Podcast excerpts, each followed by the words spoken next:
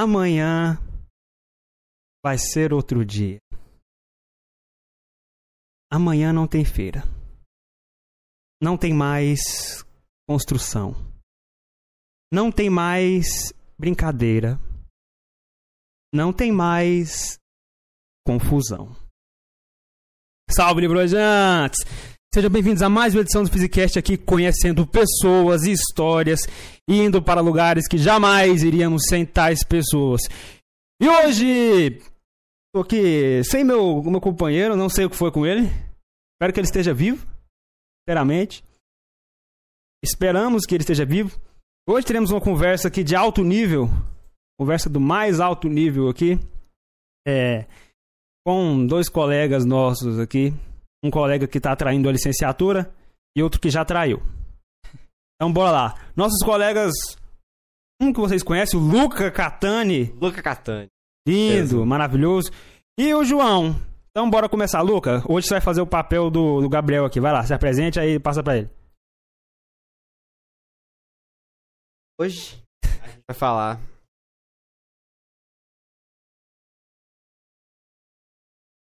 Normalmente. Com o Lucas, é, João. Boa tarde, né? É, normalmente fala João, né? então, Cara de lerdo, sim. Pode ser João mesmo, né? É isso aí, já, já foi a apresentação de vocês. Ok, a gente vai falar com o João, João. vai abordar assuntos de matemática, física, que o João achar interessante. O que ele acha interessante é- vai ser um podcast, hoje vai ser um Physicast. Olha só, maravilhoso, Luca, maravilhoso. Então, é, a Isabela, nossa Isabela já mandou A Oi, Isabela meus tá aí? amores aqui. E ela disse que bacharelado é muito melhor. Muito melhor que o quê? Me explica, Isabela. Nossa, eu não respondi a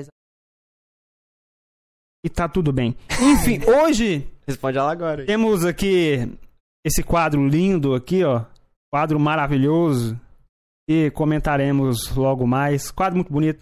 Assim como todos os quadros que colocamos lá. Quadros e não quadros. É sempre muito bonito. Aliás, Isabela, você deu uma espiadinha no último podcast. Se não, vai dar uma espiadinha lá que você vai gostar. Tem uma surpresa pra você lá. Você vai gostar. Ah, a Isabela disse que talvez viria hoje. Oh, no! Luca. Luca tá te expondo aqui, hein, Isabela? Enfim. E hoje aqui com a gente tá nosso querido Abimael ali no fundo. Quanto tempo que. Há quantos Não. podcasts que ele não vem? Um montão. Mas ele tem. Dez? Ele tem. Ele estava resolvendo coisas lá nas instâncias onde ele mora, lá naqueles lugares. Ele estava lá resolvendo coisas. Mas o que importa é que ele está aqui conosco agora. E é isso que importa. Salve pro Abimael. Grande Abimael. Maravilhoso.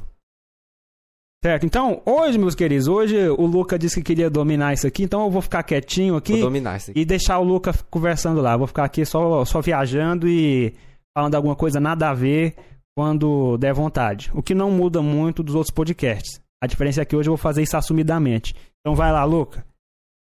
Eu convidei o João. Achei ele uma pessoa extraordinário. No sentido da palavra mesmo. Aqui, o microfone tá aqui comigo. O extraordinário, né? Costume. Tá fora do costume. Gosto disso. E é sempre bom ter as conversas com ele. Eu trazer conversa pra cá. E eu quero começar a trajetória sua aqui da UFG. Não da UFG, mas de- da sua construção, de você. Então. Sonho, né? Na física bacharel, né? Bacharelado. Criança, eu nunca tive um sonho, né? De. De. Pro ITA, ir pra alguma faculdade de engenharia, qualquer outra coisa. Mas aí no ensino fundamental, a partir do nono ano, professores eles começaram a manifestar ia fazer medicina. Porque eu era, de certa forma, um aluno que se destacava. E eu comecei a colocar isso na minha cabeça, né? Eu comecei a assistir cirurgias, a procurar muito sobre assuntos de.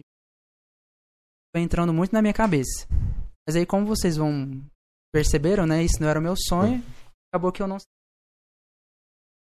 É, é bom, né? Tem que falar aqui pro pro LED. É literalmente pro LED pro mesmo. LED, pro LED, né? Aí então, assim, de certa forma, isso foi alimentando muito aquela, aquela mentira, né? Eu vou falar já de cara.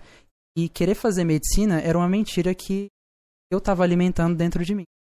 E aí, no ensino médio, chegou o terceiro ano, né? Eu já tava um pouco desanimado, porque quem é vestibulando de medicina tem que estudar bastante. É, acho é uma perspectiva, acho que do passado, um pouco do passado aqui do Brasil até hoje, assim, das, das escolas que é tem um aluno, um aluno muito bom, ou ele tinha que fazer, ou ele tem que fazer medicina, engenharia ou é direito, né? Esses três. Se ele estiver fazendo qualquer outra coisa, ele vai vai estar perdendo seu potencial de Exatamente. vida. potencial e eu ficava, ficava encucado. Você falou uma, uma, uma coisa interessante. Eu ficava assim, cara, se eu não for pra medicina, eu vou estar desperdiçando meu potencial. Potencial de que eu gosto de estar procurando muita coisa, né? Na época eu não estudava tão bem quanto eu estudo hoje, assim, mais focado, né? É, Mas assim, é, não, não nos ensinam a estudar, né? nos ensina, né? Eu tive. Ela tem que saber. anos. Você Foram anos, hein? Você tava muito quietinho. Eu falei que hoje ia ficar hoje ele quietinho. tá ouvinte. Eu falei que ia ficar quietinho. Mas aí chegou. É, chegou no terceiro ano, né? Aí todo mundo com aquela expectativa, né? Tinha até o terceirão com a camisa de medicina, né? Eu ia vir. Você? Sim. Você tinha- Era como que ela era? a cami- Cara, eu ia Era vir. preta? Eu ia vir. Era preta. Ah, você ia vir com ela? Eu ia vir com ela, mas eu. ia vir vestido de mentira? Sim, é uma crítica social, porque eu, eu tinha orgulho de usar. Eu ia usar na rua, aí eu ia falar, nossa, o povo vai pensar que eu já estudo na UFG e faço medicina. Tanto é que eu já ouvi isso. Olha aí, você viu? Não, não era por mim, não- era mais pelo ego, era pelas, pelo que as pessoas elas, elas esperavam, né? Aí chegou o terceiro ano, já tava desanimado, né? Eu, assim, quando chegou o resultado do Enem, eu não passei, né? Fiquei chorando, né? Passou Claro. para. para a medicina, né? Não passei para medicina. Fiquei triste, mas assim, não foi aquela tristeza de tipo. Mano, né? Eu simplesmente desisti. E aí meu pai ele falou para colocar para engenharia civil.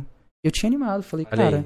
É, eu falei, ah, eu Olha, sou. os, os- os três alicerces. Eu- Medicina, engenharia. É, ia ser direito, não engenharia. Aí, né? tá vendo? Putz grila. E aí acabou que eu falei assim, é, cara, eu vou para engenharia. Aí eu comecei. Quando eu, é, eu acabei o ensino médio, me formei, a gente resume tanto a nossa vida ao ensino médio. E quando eu me formei, eu fiquei meio perdido. Tipo, o que, que eu faço da vida? Eu passei em engenharia, passei pro, pro segundo semestre, né? Falei, nossa, cara, o que, que eu faço? Eu acho que eu vou ler alguns livros, tipo A Origem das Espécies, livro de psicologia, livro. É, livro. Hawking. Uma breve história do tempo. Ah, os clássicos, né? Da ciência. Aí eu falei assim, cara, eu vou ler os clássicos, porque se eles são clássicos, tem alguma coisa. Tem sua relevância, importância. É, e- Ele é- sim, e quando eu comecei a ler, eu comecei a ler sobre psicologia mesmo. E aí eu ia pra engenharia, em agosto. Eu falei, cara, eu vou fazer engenharia e vou mudar pra psicologia. A mente uma coisa muito interessante. Acabou que eu fiz engenharia civil, né? Comecei a fazer um tempo. Apaixonei por física, apaixonei por matemática. Ah, então foi por causa de você ter entrado na engenharia civil. Aí você teve mais contato com a física. Sim, caso contrário, se eu tivesse entrado em uma área de humanas, eu não entenderia que eu gosto de exatas. Eu gosto de estar em contato com, com todas essas contas, essas ideias filosóficas. E aí acabou que eu não quis mudar mais para psicologia, mudei, pra, é, esperei um pouco para mudar para física, porque eu acreditava que engenharia era aquilo ali. Acreditava que eu fazia muitos cálculos, mas não. A gente mexe no AutoCAD. Eu, eu na engenharia civil iria trabalhar com AutoCAD, o que, que é isso? ah, Auto- AutoCAD, né, gente? Eu tô falando como se vocês soubessem. Mas o AutoCAD, ele é um programa em que você faz modelações, né? Se- Seja da estrutura da, da- do prédio, do... Simulação, será que é, o... é? É uma simulação, mas assim, você faz o cálculo estrutural lá, você acaba... Chegou um convidado, ou uma convidada. O iFood. Olá, boa tarde. Gente, convidado surpresa. Meu Deus. Alegria! Olha quem veio aqui nos visitar, Deixa conversar aqui. com a gente. Nossa coleguinha, outra do bacharelado aqui. Hoje dá uma, uma coisa legal aqui, ó. Tem dois do bacharelado, um que tá indo. Vai ser os três contra mim. Eu vou descer o cacete nos três. Pode vir. Senta aqui, Sara. Bora lá. Você quer vir, Sara? Pode sentar. Quer dar um oi? Um oi, eu, eu, eu A consigo continuar. Hã? Eu consigo continuar, não- a conversa não vai cortar, não. Pode ir. Aí tem que falar, tem um LED, aí você fala pro LED. Abimael, você tá sofrendo aí Led com os é pra microfones? isso. Tá tudo bem? Hein, Abimael? É, assim que Não, é não bom. cometa o erro de colocar todos em 100%, tá bom? Não faça isso. Continuando então. Pra quem não conhece, essa aqui é a nossa querida Sara, do bacharelado. Sara Jordana. Sara Javier. Jordana? Jordana. Jornos. Jordana. Jordana. Sara, nossa querida lá do bacharelado. Uma pessoa legal, bem divertida e peculiar. Olhem.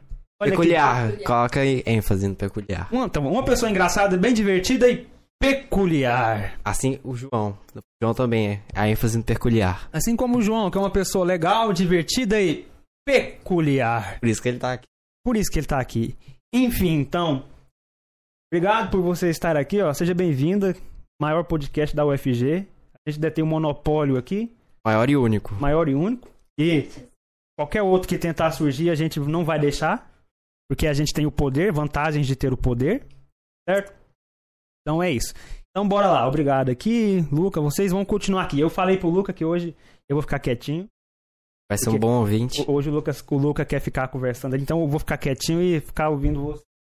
Só vou falar alguma coisa quando eu quando der vontade de falar à toa. Eu, É quase o costume. eu não quero ser profissional.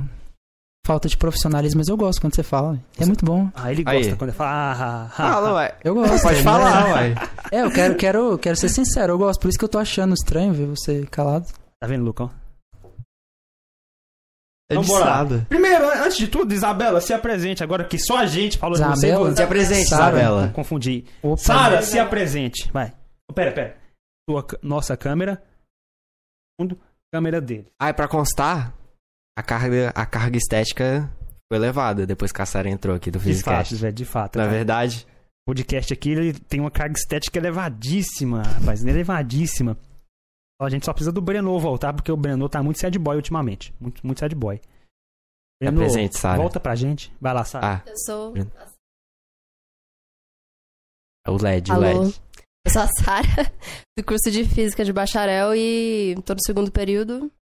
E é isso, né? Válido. Tem quantos anos? 18. Tá perdida? Ficou mais que eu, velho. É, eu tô desfocado Vai aqui. encontrar, vai encontrar. Quem lá. não se perde, não consegue se encontrar. Guardem isso. Agora pode continuar aí onde vocês, onde vocês estavam. É, a, a Sara chegou depois, mas eu só tava falando da, da minha trajetória, né? Que eu queria medicina. É, e aí depois eu acabei mudando minhas ideias. Mas assim, só recapitulando, eu não passei em medicina, fiquei meio triste, mas eu não quis tentar novamente. E aí eu fui pass- é, passei para engenharia civil, né? Que é a tríade. Acabou que simplesmente fiz a engenharia civil, comecei a fazer engenharia civil, apaixonei por matemática, apaixonei por física, achei que era aquilo, mas não é. Engenharia é totalmente diferente. Você não precisa de tanta matemática, você não precisa de tanta física para ser um engenheiro. Tem engenheiro que forma sem saber. Não, eu tô falando aqui engenheiro civil, né, gente? Não vou falar de engenharia física nem nada. Mas engenheiro civil, assim, não é necessário, né? Então, Tá falando daquilo que você. aquilo que viu, eu né? vivenciei, cara. Vivenciei, fiz um. Fiquei um tempinho na obra também, então, assim. Ah, você participou? Da... Ah, Estágio, é? ti- Tive um trabalho. Não, é, Que? fiquei. é, uma pessoa, arranjei uma pessoa, é, Ah, você queria mulher. ter um contato com contato, fiquei um tempinho. Falei assim, cara, eu não consigo nem ficar fazer um estágio. isso. Era pra você. Não, não era, assim, é tijolo, é cimento, é um negócio nada a ver, sabe? De verdade. Os negócios nada a ver. Se fosse os É. negócios nada a ver, aí. Os negócios Não. nada a ver tá aqui, ó. Não foi Não, nesse sentido assim, que ele falou. Eu, eu sei, É, eu sei. É nada a ver pra minha vida, mas isso Pra aqui ele. também é um nada a ver muito poético, muito bonito. Gostei dessa sala aqui. É. Ah, Sara, você quer fazer algum comentário sobre a sala? Não. Ela não Melhor- gosta melhor de não. alguma característica aqui da sala. E é, Uma é, entrega. característica muito específica. Mas acho. Peculiar. Agora você tem que falar. ó. Ah, depois? Tá bom. Não gosta de ar-condicionado? Thalita, não, cara. Tinta. Peculiar. É o que isso? É o Gabriel, né, não? É, não. Aí o Gabriel era pra vir. É, o Gabriel. Enquanto ele não vence, tá aí no lugar Não, dele. agora Tomara que ele nem chegue, ele assim tá venha- melhor. Ah, cara, chegou primeiro que ele. É, E ele deve ter morrido. Provavelmente deve ter morrido, porque ele não some assim, do nada. cadeira, Gabriel. É a chuva. Tava chovendo? Se Você ele- tava lá? Tava? Piscar? Hum. Se ele morreu. Acontece, né? É, acontece. É, a vida, né, Acontece. cara? É, foi. É, teve um dia que eu tava vindo de Esse- ônibus pra cá. Nesse momento ele já deve ter se arrependido de ser ateu. É, aí, vindo, eu vi. De um motoqueiro morto. Eu vi do ônibus assim, ó. É, no chão. É, aí colocaram um pai, né? papelão em cima dele. É, É engraçado, né? Que, Não, tipo não é assim, engraçado, não, é- não. não, tô eu ia falar outra coisa, deixa eu completar. Mas é assim, é. ah, você é- quer continuar? Não, de certa. É não, porque toda hora a gente interrompe, continua isso não, é não, eu ia falar só, tipo, nossa, a gente às vezes pensa tanto na morte, né, como uma coisa ruim. Mas é natural, a gente devia acostumar. Mas eu sei, é sentimento, né? Mas é isso. Tem mais alguma pergunta, assim? É, de ser. Medo de sumir, de desaparecer, deixar de existir. Ou Ou- que seja uma coisa ruim. Ou quando alguém morre, quando meu avô morreu, assim, de certa forma, é, foi muito tempo pra eu entender que aquilo é, foi complicado pra mim, né? Porque eu não chorei, não, não tive nada. Aí eu falei, ah, cara, é porque eu penso, né? Eu vou falar aqui, mas eu não penso assim atualmente, gente. Mas eu olhei e falei assim, eu não chorei porque eu sou muito racional. Né? Você entendeu? Sou racional, eu entendo o que é a morte e tudo, mas depois eu entendi que determinadas coisas são necessárias, né? Então, assim, é normal a gente ficar triste. O normal é, é- o não normal, né? O anormal é o luto durar muito tempo. Mas eu não critico isso também, né? Imagina. A razão, não, a razão e a emoção não são duas coisas opostas. né? É, exatamente. Nós não somos robôs. Não sois máquina, né? Charlie Chaplin. Teríamos. Que que é seria isso? mais legal? Rapaz, Tô brincando, tô ainda brincando. não. Ainda não. Mas é isso, é. Só continuando mesmo, é... aí com o tempo eu fui vendo assim, cara, ou eu mudo pra filosofia, matemática ou física. E depois de muito conversar com meu pai, Aí quando você começou a pensar nisso?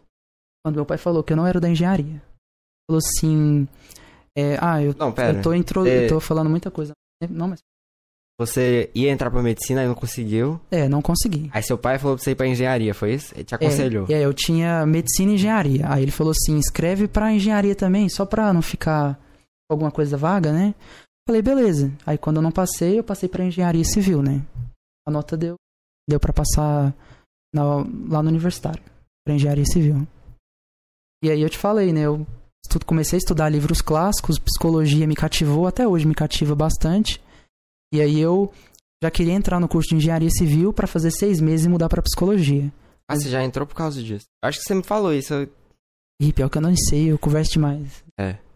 Mas aí é isso, acabou que eu simplesmente me apaixonei por matemática e física e pensei, cara, eu pensava muito assim, nossa, eu vou ser um engenheiro top, porque eu vou estudar uns negócios de física, eletromagnetismo, buraco negro. Sabe? engenheiro estudando, É, engenheiro eu acho civil, que né? todo calor romantiza o, Sim, aqui a universidade. teve gente que falou isso pra mim, falou, não, forma em engenharia, depois você mexe com buraco negro. Isso, sabe, não fazia sentido, né? Então... É, faz um pouco de sentido. Por exemplo, é, lembra que eu falei do passado tinha isso, da visão dessas três opções principais? Então, acho que no passado isso era bem mais firme, mais pesado. Eu vejo muito vídeos do, do IMPA, que é o Instituto de Matemática Pura e Aplicada. Aquele que você mandou. Tem o Elon Lages de Lima. Aí, lá, os professores, os grandes professores de matemática, acho que a maioria lá são já velhos. Aí, todos eles, acho que são todos engenheiros. Depois passaram pra matemática. Olha, igual você, ó. Cara, ainda bem Ó. que eu nem formei. Cara, eu ia morrer aos poucos lá. Nossa. Quer dizer, eu já tô morrendo aos poucos, né? Mas assim, ia morrer mais rápido, porque. Sério mesmo, eu, eu, eu solto, eu sei, eu solto umas pérolas, mas. Eu Cara. bem triste. Nossa, eu, eu já tava triste já. no- é, é horrível saber que você vai fazer uma coisa pro resto da sua vida, né? É você tá fadado a, a ser infeliz, sabe? É tipo isso. Eu não gosto. Essa, essa visão do futuro, pra mim, me dava uma ansiedade, sabe? Tô revelando aqui, né? Meu, espero que meu pai não saiba disso. É sempre um risco que a gente corre aqui. É bom pensar no futuro. É, é bom. Mas também não, não pode só viver nele. Igual você Pode. tinha falado do monge, antes de começar, ele falou, ah, monges são interessantes. É. Aí você falou que a filosofia deles é viver o presente, né? Cara, disso. muito interessante. É assim, pra quem. Será que eu devo. E agora? Fala quando você Do quiser mon- falar, fala do monge. quiser. É, eu falei do monge agorinha. Então fala agora. Pode É ser, que- é, isso envolve sua é, trajetória. Pra né? quem. É, não, não. é, foi coisa recente, né? Porque eu tô. O Luca tá comentando que eu con- conversei com um monge esses dias e a gente tava falando de, de projeção astral, né? Pra quem não sabe, isso aí é. Eles acreditam no espírito, né? E que o espírito, durante o sono, pode sair do corpo e explorar outras coisas. Aí A eu te- projeção astral, o nome é o quê?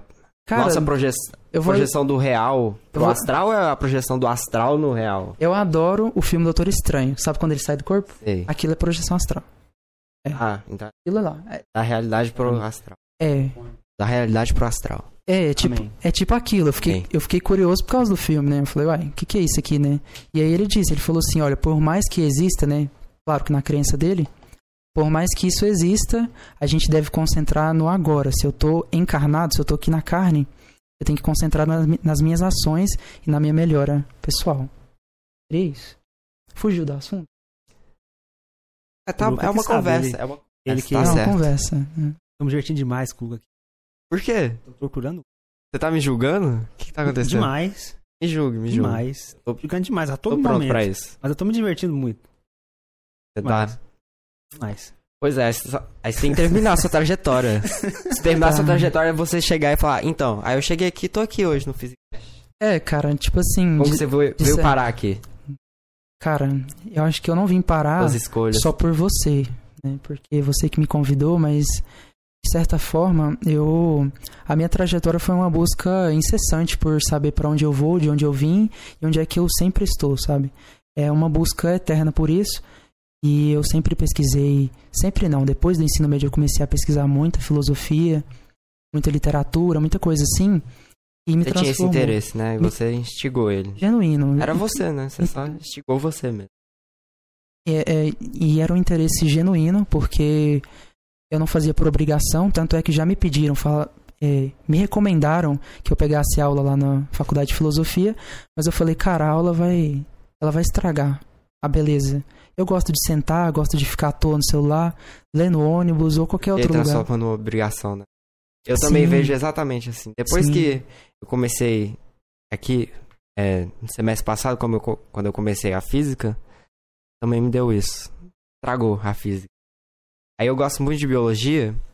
Aí meus amigos até falam, ah, você tá no curso A, você tem que ir pra biologia. Aí eu fico pensando, não, eu não posso estragar a biologia. É. Eu não posso, eu não posso pro curso de biologia, não, vai estragar. Tem- ah, Eu ia até mostrar. Aqui, ó. Cara, é, atualmente quero falar pra todo mundo que eu leio livros, assim, de certa forma muito complexos hoje em dia, que vão desde, desde Kant, Descartes, Aristóteles até Wittgenstein, que é o meu favorito. Mas esse aqui é um livro que eu recebi no ensino médio de um professor. Deve ter pegado aí. Pera, pera. Pode. Mostra aí na De novo? câmera. Aqui, ó. Esse livro aqui é um livro que eu recebi de um professor de filosofia. Eu não gostava muito dele. Porque. Por que, que você não gostava? Porque todo mundo endeusava ele, sabe? Eu, eu ficava incomodado com isso, porque. Eu, eu não- nunca gostei de endeusar ninguém, sabe? Mas ele me entregou porque o, o diálogo foi o seguinte. Eu tava muito inculcado com Sócrates na época, porque o Sócrates conseguia resolver os problemas se perguntando, né? E aí eu falei pra ele que eu queria fazer isso. Aí ele me deu o livro e, tipo, até hoje eu não terminei. Que essa é a explicação. Esse livro aqui, ele praticamente leva pra qualquer todo lugar. Ele é um livro muito simples, né? Eu citei autores que às vezes é, exigem uma, um pensamento mais complexo, né? Um- exigem tempo. Mas esse livro aqui eu não terminei. Eu leio ele de tempos em tempos, porque ele me gera muitas, muitos aprendizados, sabe? Pra vida. Eu considero que a filosofia, ela, ela tem que me ajudar. Por isso que eu não leio nada e vai me deixar pra baixo. O que você tá achando, Sara? Quer dizer algo? E o rosto do Vai ficar Giovanni? de ouvinte? Qual vai ser o seu papel aqui hoje? Você quer? Apenas ficar. Ok. Ela vai apenas ficar aqui levando a carga estética. Eu senti que o Giovanni quer falar alguma coisa. Sinceramente, pode falar, pode. Eu tô ouvindo também. Ah, você se identifica com alguma coisa da trajetória dele? Também aconteceu com você? Foi, foi- foram trajetórias diferentes. Eu achei a trajetória dele interessante. mas onde diferentes. Eu achei interessante porque ele falou no final que não lê nada que deixa ele pra baixo. Não, quer? É, Por quê? Cara, a, minha, a filosofia, primeiramente, eu gosto muito de, de metafísica, né? Essa, le- Leo Descartes, Aristóteles, é uma coisa assim que eu curto pra exercitar esse meu pensamento físico. Às vezes eu, eu leio Olha só Aristóteles. que contradição, né? Metafísico pra exercitar o, exercitar o pensamento físico. Metafísico é, é o extrafísico, né? Não, deixa eu dar um exemplo. Teve É, uma- ué. eu te- Metafísico. Eu vou dar só um, um exemplo, mas não é relacionado à metafísica. Na engenharia civil, tem uma amiga que eu não vou citar o nome dela, porque eu espero que ela nem saiba que eu vou. É você Falar. mesmo. É, você, né? Mas eu não vou falar o nome dela. Mas ela é taróloga, né? Ela lê cartas, Taróloga? lê o futuro, Ah, lê o seu futuro, essas coisas assim, astrologia. E assim, eu sempre fui muito cético, claro, até hoje eu sou bem cético. Mas eu, eu falei pra ela, cara, eu aceito que você leia meu futuro. Sinceramente, deixa eu, deixa eu ver esse negócio aí. Aí ela começou a ler uns negócios lá, tipo assim, coisa muito genérica, né, claro. Pegou a mão e leu É. as linhas. É, ler a linha da mão, assim, nossa, eu tô zoando ela aqui. Nossa, vocês parem não de pode, rir. Não pode. Desculpa, desculpa. Ixi, Maria. Mas ela é de Aí, boa. é por isso que eu gosto do João também. As características dele de ter um interesse das coisas mais cotidianas e procurar descobrir sobre isso e não, não ir carregado de preconceito. Hum, hum, Ele não, vai Não, imparcial. jamais, cara, jamais. ou, eu ou vou- o mais imparcial possível, né? É, Porque ninguém gostei. é imparcial. Gostei disso. E aí, assim, fui, fui de mente aberta e ela leu, assim, coisa muito genérica. É coisa que, assim, ah, na sua semana vai acontecer isso, ah, oportunidade de emprego, e até hoje eu não tenho emprego, mas assim, é, Eu ia falar uma coisa. pode falar. Eu não vou falar mais. Não, pode Por quê? zoar, não posso falar isso aqui. Você também É quer que- ser É que vai lido? contra. Tem que trazer a Tem que eu, aqui. tem que eu, é, tipo, fazer o é, Giovan. Ah, é tipo uma conversa que eu tava tendo aí com um certo alguém do podcast que tem, que tem um É namorado e esse namorado me namorado? apresentou. O Gabriel. Gabriel tem namorado? é o quê? Hum. Continua. Tá, mas aí é, me apresentou uns negócios de maçonaria, de cabala e eu vou pesquisar isso. Eu não tenho preconceito nenhum contra essas coisas. Cabala, o que que é isso? Ah, Uns tempos, né? ok. Eu vou saber. Superficialmente, você sabe o que que é? Uai, cara, parece que é tipo assim, é uma coisa pra. Se você começar a estudar, tem uma numerologia que você pode virar o Elon Musk, né? Tipo isso. ah, é numerologia. É, pra que sua Ah. vida muda. É assim, é, eu tô falando muito superficial aqui, eu vou, daqui a uns tempos eu poderei, vou poder falar. Numerologia é in- é interessante. Teve, É um nerdologia sobre numerologia. é, cara, é, é o número 23 do Jim Carrey. A gente fica encucado, velho. Você calcula a sua data de aniversário ali, dá uns negócios estranhos. É, É. fica essa dúvida. Numerologia Não, é, é, coisa- isso de. É, é criação mental. Pra É. mim, é, eu acho que é isso. É padrão. É tipo quando você. Você me falou isso esse dia. Falou, ó, quando você quer comprar um carro vermelho, aí você começa a ver aquele carro. Me falou? Não sei. Acho que foi É. você. Você começa a prestar mais atenção. Isso sempre esteve lá, mas aí você começa a prestar mais atenção nisso. Aí você fala, ó. Só porque eu quis isso, aí tá aparecendo mais. Não, é porque você Sim, sim. começou a prestar atenção nisso. É, só estendendo pra isso, né? É igual quando eu falei para comentei com você, Luca, que eu vi uma mulher que fotografava espírito lá no Instagram. Ah, é, sim. Vi, eu quis investigar isso, contatei a equipe dela por e-mail, falei assim, cara, me, me mostra essa técnica aí, porque eu quero, quero exercer isso. Então, espera aí. Quero Você- exercer isso. Quero exercer, Ele, quero... ele foi com interesse científico sobre Fui, isso. falei, cara- Ele foi aplicar o método científico. É, eu, eu não sei se eu mostro aqui, velho. Se alguém quiser pesquisar, o nome Ah. dela chama é Sônia Rinaldi no Instagram. Ela... Pode mostrar, pode mostrar. Mas como é que eu... Tá, Ah. não. É, É. assim, fica meio já complicado. falou o nome, acho que já vale. É, não mas sei. ela tira foto de espírito, gente. Sim, ela, ela, eu vou falar que ela alega, né? Porque a gente não pode achar que é tanto mentira quanto verdade, né? Depois de uma aula de metodologia científica com o Hildo, né? Grande, Rildão. Muito bom. Você tava lá, eu lembro de você. Eu tava lá. Eu estava lá. Eu lembro dele. Tô em Podcast, toda né? parte. Mas aí eu, eu quis, eu falei, cara, eu vou investigar com com esse espírito de um, de, de um cientista mesmo. E acabou que eu peguei a técnica dela lá, um negócio que utiliza um. Ela tinha técnicas pra Técnica empírica, né? Assim, foto. pra, é, eu tô usando aqui a linguagem do, do Kant, né? Crítica da pura razão. Mas toda essa Ah, o livro chama Crítica da Pura Razão. Não, não, eu tô, eu tô Crítica falando da Pura empírico. Razão é o quê? É, eu vou falar aqui, é porque eu tô falando empírico, né? Pra quem não sabe, no Crítica da Pura Razão do Kant, né? Ele discorre no primeiro capítulo que esse conhecimento empírico é tudo que chega por toda, por- pelos nossos sentidos, né? Estimulando nossos sentidos, ou seja, pela visão, pelo ouvido, essas coisas. Ou seja, a experiência dela no decorrer de 30 anos foi empírico. Né? Mas não tem nada a ver com Kant, não. Eu tô Ah, falando que, é empírico mesmo. E aí, simplesmente, eu. O que que aconteceu, né? Eu vou até puxar os conhecimentos do, do Hildo, né? É a Hildo que fala, né? Sim. Mas eu tentei pesquisar, não pesquisar não, tentei fazer, usar essa técnica dela, não deu certo. E assim, o- utilizando o que, que eu aprendi do Hildo é ou o cientista, eu, né? Não A gente até discutiu sobre isso. Você perguntou pra mim. foi. Luca, não deu certo. Qual sua... O que, que você pensa sobre foi. isso? Você quer falar? Ah, eu... Aí eu falei isso. É, você tem uma É um- opinião bem interessante também. Eu falei que é um indicativo de que não pode existir. Acho que tá mais tendendo a não existir do que existir. Você faz aquilo e sempre você não descobre, não dá certo. É, mas Você você, sempre tem a sua hipótese e sempre falha pra explicar. você tem que perceber também, É. é, você tem que perceber também que o cientista pode ter executado mal, eu executado mal. Às vezes a técnica dela não é baseada no método científico também. E o Hildo falou, tem que ser uma técnica que qualquer um possa executar. E pelo que ela falou, né, era uma reunião e eu não consegui fazer isso, né? Eu era eu sozinho, não tinha aparelhagem complexa que ela tinha, mas assim, de certa forma, pelo menos tentei.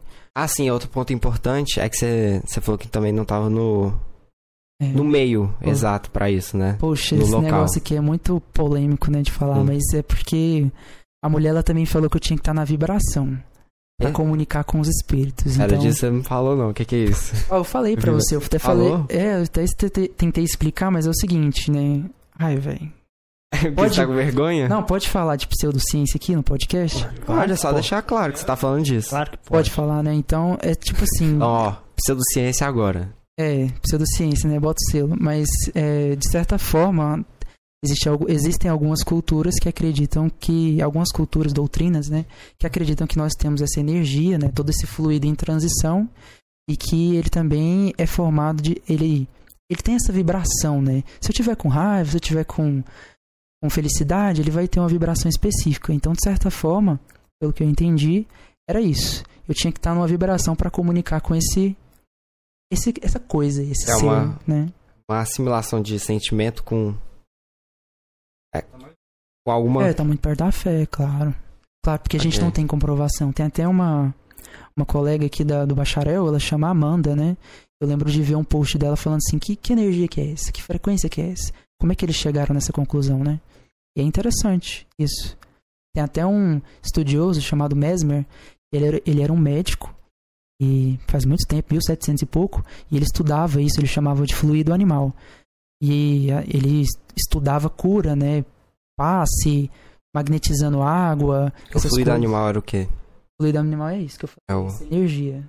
a vibração. Essa energia que a gente possui hoje. quando é, Ok. Exatamente. Eu pesquisei, né? cê- é, as pessoas que estão assistindo podem perceber que eu eu sou muito assim inculcado com religião, essas coisas assim, porque de certa forma, é, até assim, eu vou falar aqui, vou ter que revelar, mas é depois da morte do meu avô, eu fiquei um pouco é, inculcado com essas coisas, de entender o outro lado, se tiver o outro lado, é claro, né? A gente tem que sempre pensar nisso, ou se não tem outro lado, eu quero saber. Entender essa dúvida, né? Eu É, acho eu- que talvez eu- nunca tenha a resposta. Talvez nunca tenha. Entender A gente tem que ficar é uma reflexão disso.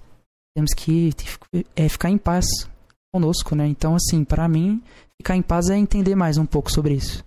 Pode falar, você tá, Tô me divertindo, tá muito bom. tá muito Tá? bom. Você tá gostando? Tá muito bom ouvir vocês conversando. Tô adorando. Tô adorando. Mas aí, mas aí é isso, assim. É, não- Tem vibrações, Giovanni? Com certeza. Com certeza. é.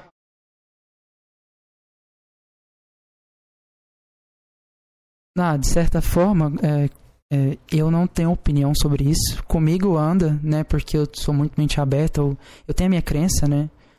Mas a minha razão, ela, ela parece bem maior do que a minha que fé em si. Eu não, nunca li a Bíblia, nem, nem sou muito religioso. Mas pra mim faz sentido ter uma causa primária, inteligência suprema causa primária de todas as coisas. Que é como se a gente chama de Deus, né? Mais ou menos isso. Mas é assuntos que eu pesquiso. Igual eu falei dessa mulher do espírito, eu também já quis entrar num, num grupo Wicca, né? De bruxaria. Pra o grupo entender. quê? Wicca. Wicca. Wicca. São, é, de certa forma, bruxos em que têm um contato maior com a natureza, né? Eu conheço. Eu tenho um amigo que ele. Ele tem muito disso. Ele tem até uma tatuagem aqui. É o olho de Osíris. Sim. O olho de. De bruxos. Pai, É porque é sempre assim, né? A ciência começa com algo que é pseudociência. Por exemplo, a química veio da alquimia, a Sim. astronomia veio depois da astrologia, né? Então, é sempre algo desse tipo. Sempre começa com algo místico e depois passa pro científico. É É. verdade. tentando explicar de várias formas, né? Sempre a melhor forma. A gente encontrou a física, a ciência, é, química como a melhor forma, mas é, essas coisas de geometria, de bruxaria também tentavam explicar o universo de uma de certa forma, né? E a gente. A gente saiu dos tópicos, né? É, saiu dos tópicos. Saiu, Saiu saiu. Saiu. O, tó- o tópico que o Luca. Era a trajetória, aí depois. Aí depois quem sou eu, né? Já passou, Olha já faz já foi, tempo. já foi. Mas rendeu, ainda bem que saiu. É, do, do eu, o, o meu eu é muito interessante, gente. Aqui, ó, esse livro aqui de novo. É um capítulo aqui. Meu Deus, estou longe aqui do microfone. Que, O que, que você vai falar? esse aqui foi quando eu descobri quem, de certa forma, quem era eu. Quem sou eu, né? Porque acaba que a gente- eu acredito que a gente não consegue descobrir em, em sua totalidade. Muito sábio. Não consegue. É, existe, é isso que eu também pretendo falar aqui, discorrer. Mas aqui, ó, tem um capítulo aqui, capítulo 14, e o título é O que significa. E eu li uma frase aqui. E de fato, bem dito que em todo objeto existe significado inexaurível. Os olhos nele veem o que tem poder de ver. Pra vocês terem ideia, eu li essa frase e eu falei, cara, eu fechei o livro. Fechei o livro, eu tava lá no 263. E eu falei, Esse daí é um tópico. O 263 é uma coisa. É reflexões Ô, Luca. do ônibus. Ele- Tá muito divertido, Luca. sim. Se você quiser, eu leio os seus tópicos aqui pra você lembrar, já que você perdeu. Não, não, tô- já, Já recuperou? já recuperei. Cara, quando eu li esse, esse, essa pequena frase, é uma frase, não é nem um livro, é uma frase de uma pessoa. E eu fechei o livro e falei, cara, um significado inexaurível em cada pessoa, sabe? Então eu comecei a olhar para as pessoas. O 263 é sempre lotado, né? Então, assim, dá pra olhar para as pessoas e eu percebi um carinha aqui com uma camiseta de time, né? Isso tem um significado intrínseco a ele. é um Né, signi- Abimael? É um significado intrínseco àquela pessoa, né? O cara tava com a camiseta do Corinthians, se eu não me engano. Então, assim, esse cara, consequentemente. que- cara, eu não sei, mas assim, de, de certa forma, aquele cara, ele não. Aquele cara, ele não torce pra um time diferente. O que ele tá me mostrando ali é que ele torce pra esse At- Atlético Mineiro, né? Provavelmente. É, Só pra causar confusão na rua, né? Foi uma coisa assim que eu percebi. Eu falei assim, nossa, tem um significado. Aí depois eu vi uma menina que ela tava com uma botona, uma camiseta de metal, maquiagem preta, e isso provavelmente tinha um significado. Que Tava ela. observando as coisas inexauríveis Ah, das o pessoas. significado. Não, os significados. significado que eu podia captar, claro. Porque, assim, determinadas pessoas não vão captar alguns significados. Igual na moda. Na moda, eu tenho uma amiga lá da EMAC e ela fala: Nossa, isso aí é o conjunto Summer, é o conjunto, conjunto Winter, por exemplo, né? Eu tô dando nome genérico. E eu não sei que aquilo é assim. Pra mim é uma, é uma sainha laranja, uma blusinha roxa e pronto, sabe? Mas tem um significado e eu não posso captar aquilo porque eu não entendo de moda. Mas aí eu fui vendo isso no 263, né? Eu tava, eu tava em pé, já dava pra observar todo mundo. Observei essa menina, provavelmente ela pode ser uma menina que gosta de rock ou um- que é comumente, né, nos memes, uma e-girl, né? Mas assim, Você tava, tava observando as, as pessoas e da aparência do que você podia ver. Você tava tentando, tentando. Sim, tentando você tava tirando conclusões. Não, é, tentando, a- tentando tentando achar. descobrir. É, É. Eu acho que no todo, aí que eu vou chegar. No todo a gente não consegue achar a coisa verdadeira, porque dá pra mentir com isso. Dá pra mentir muito bem, eu posso enganar uma pessoa, vestir uma camiseta assim de uma coisa que eu não sou, por exemplo, e vai passar Atlético uma, Mineiro, né? vai passar uma, é, vai passar uma mensagem errada. Isso é muito poderoso. Eu, eu, pelo menos acho muito poderoso. Aí eu olhando várias pessoas também, né? Eu vi que eu não, não precisava me limitar a pessoas. Eu podia olhar para os anúncios.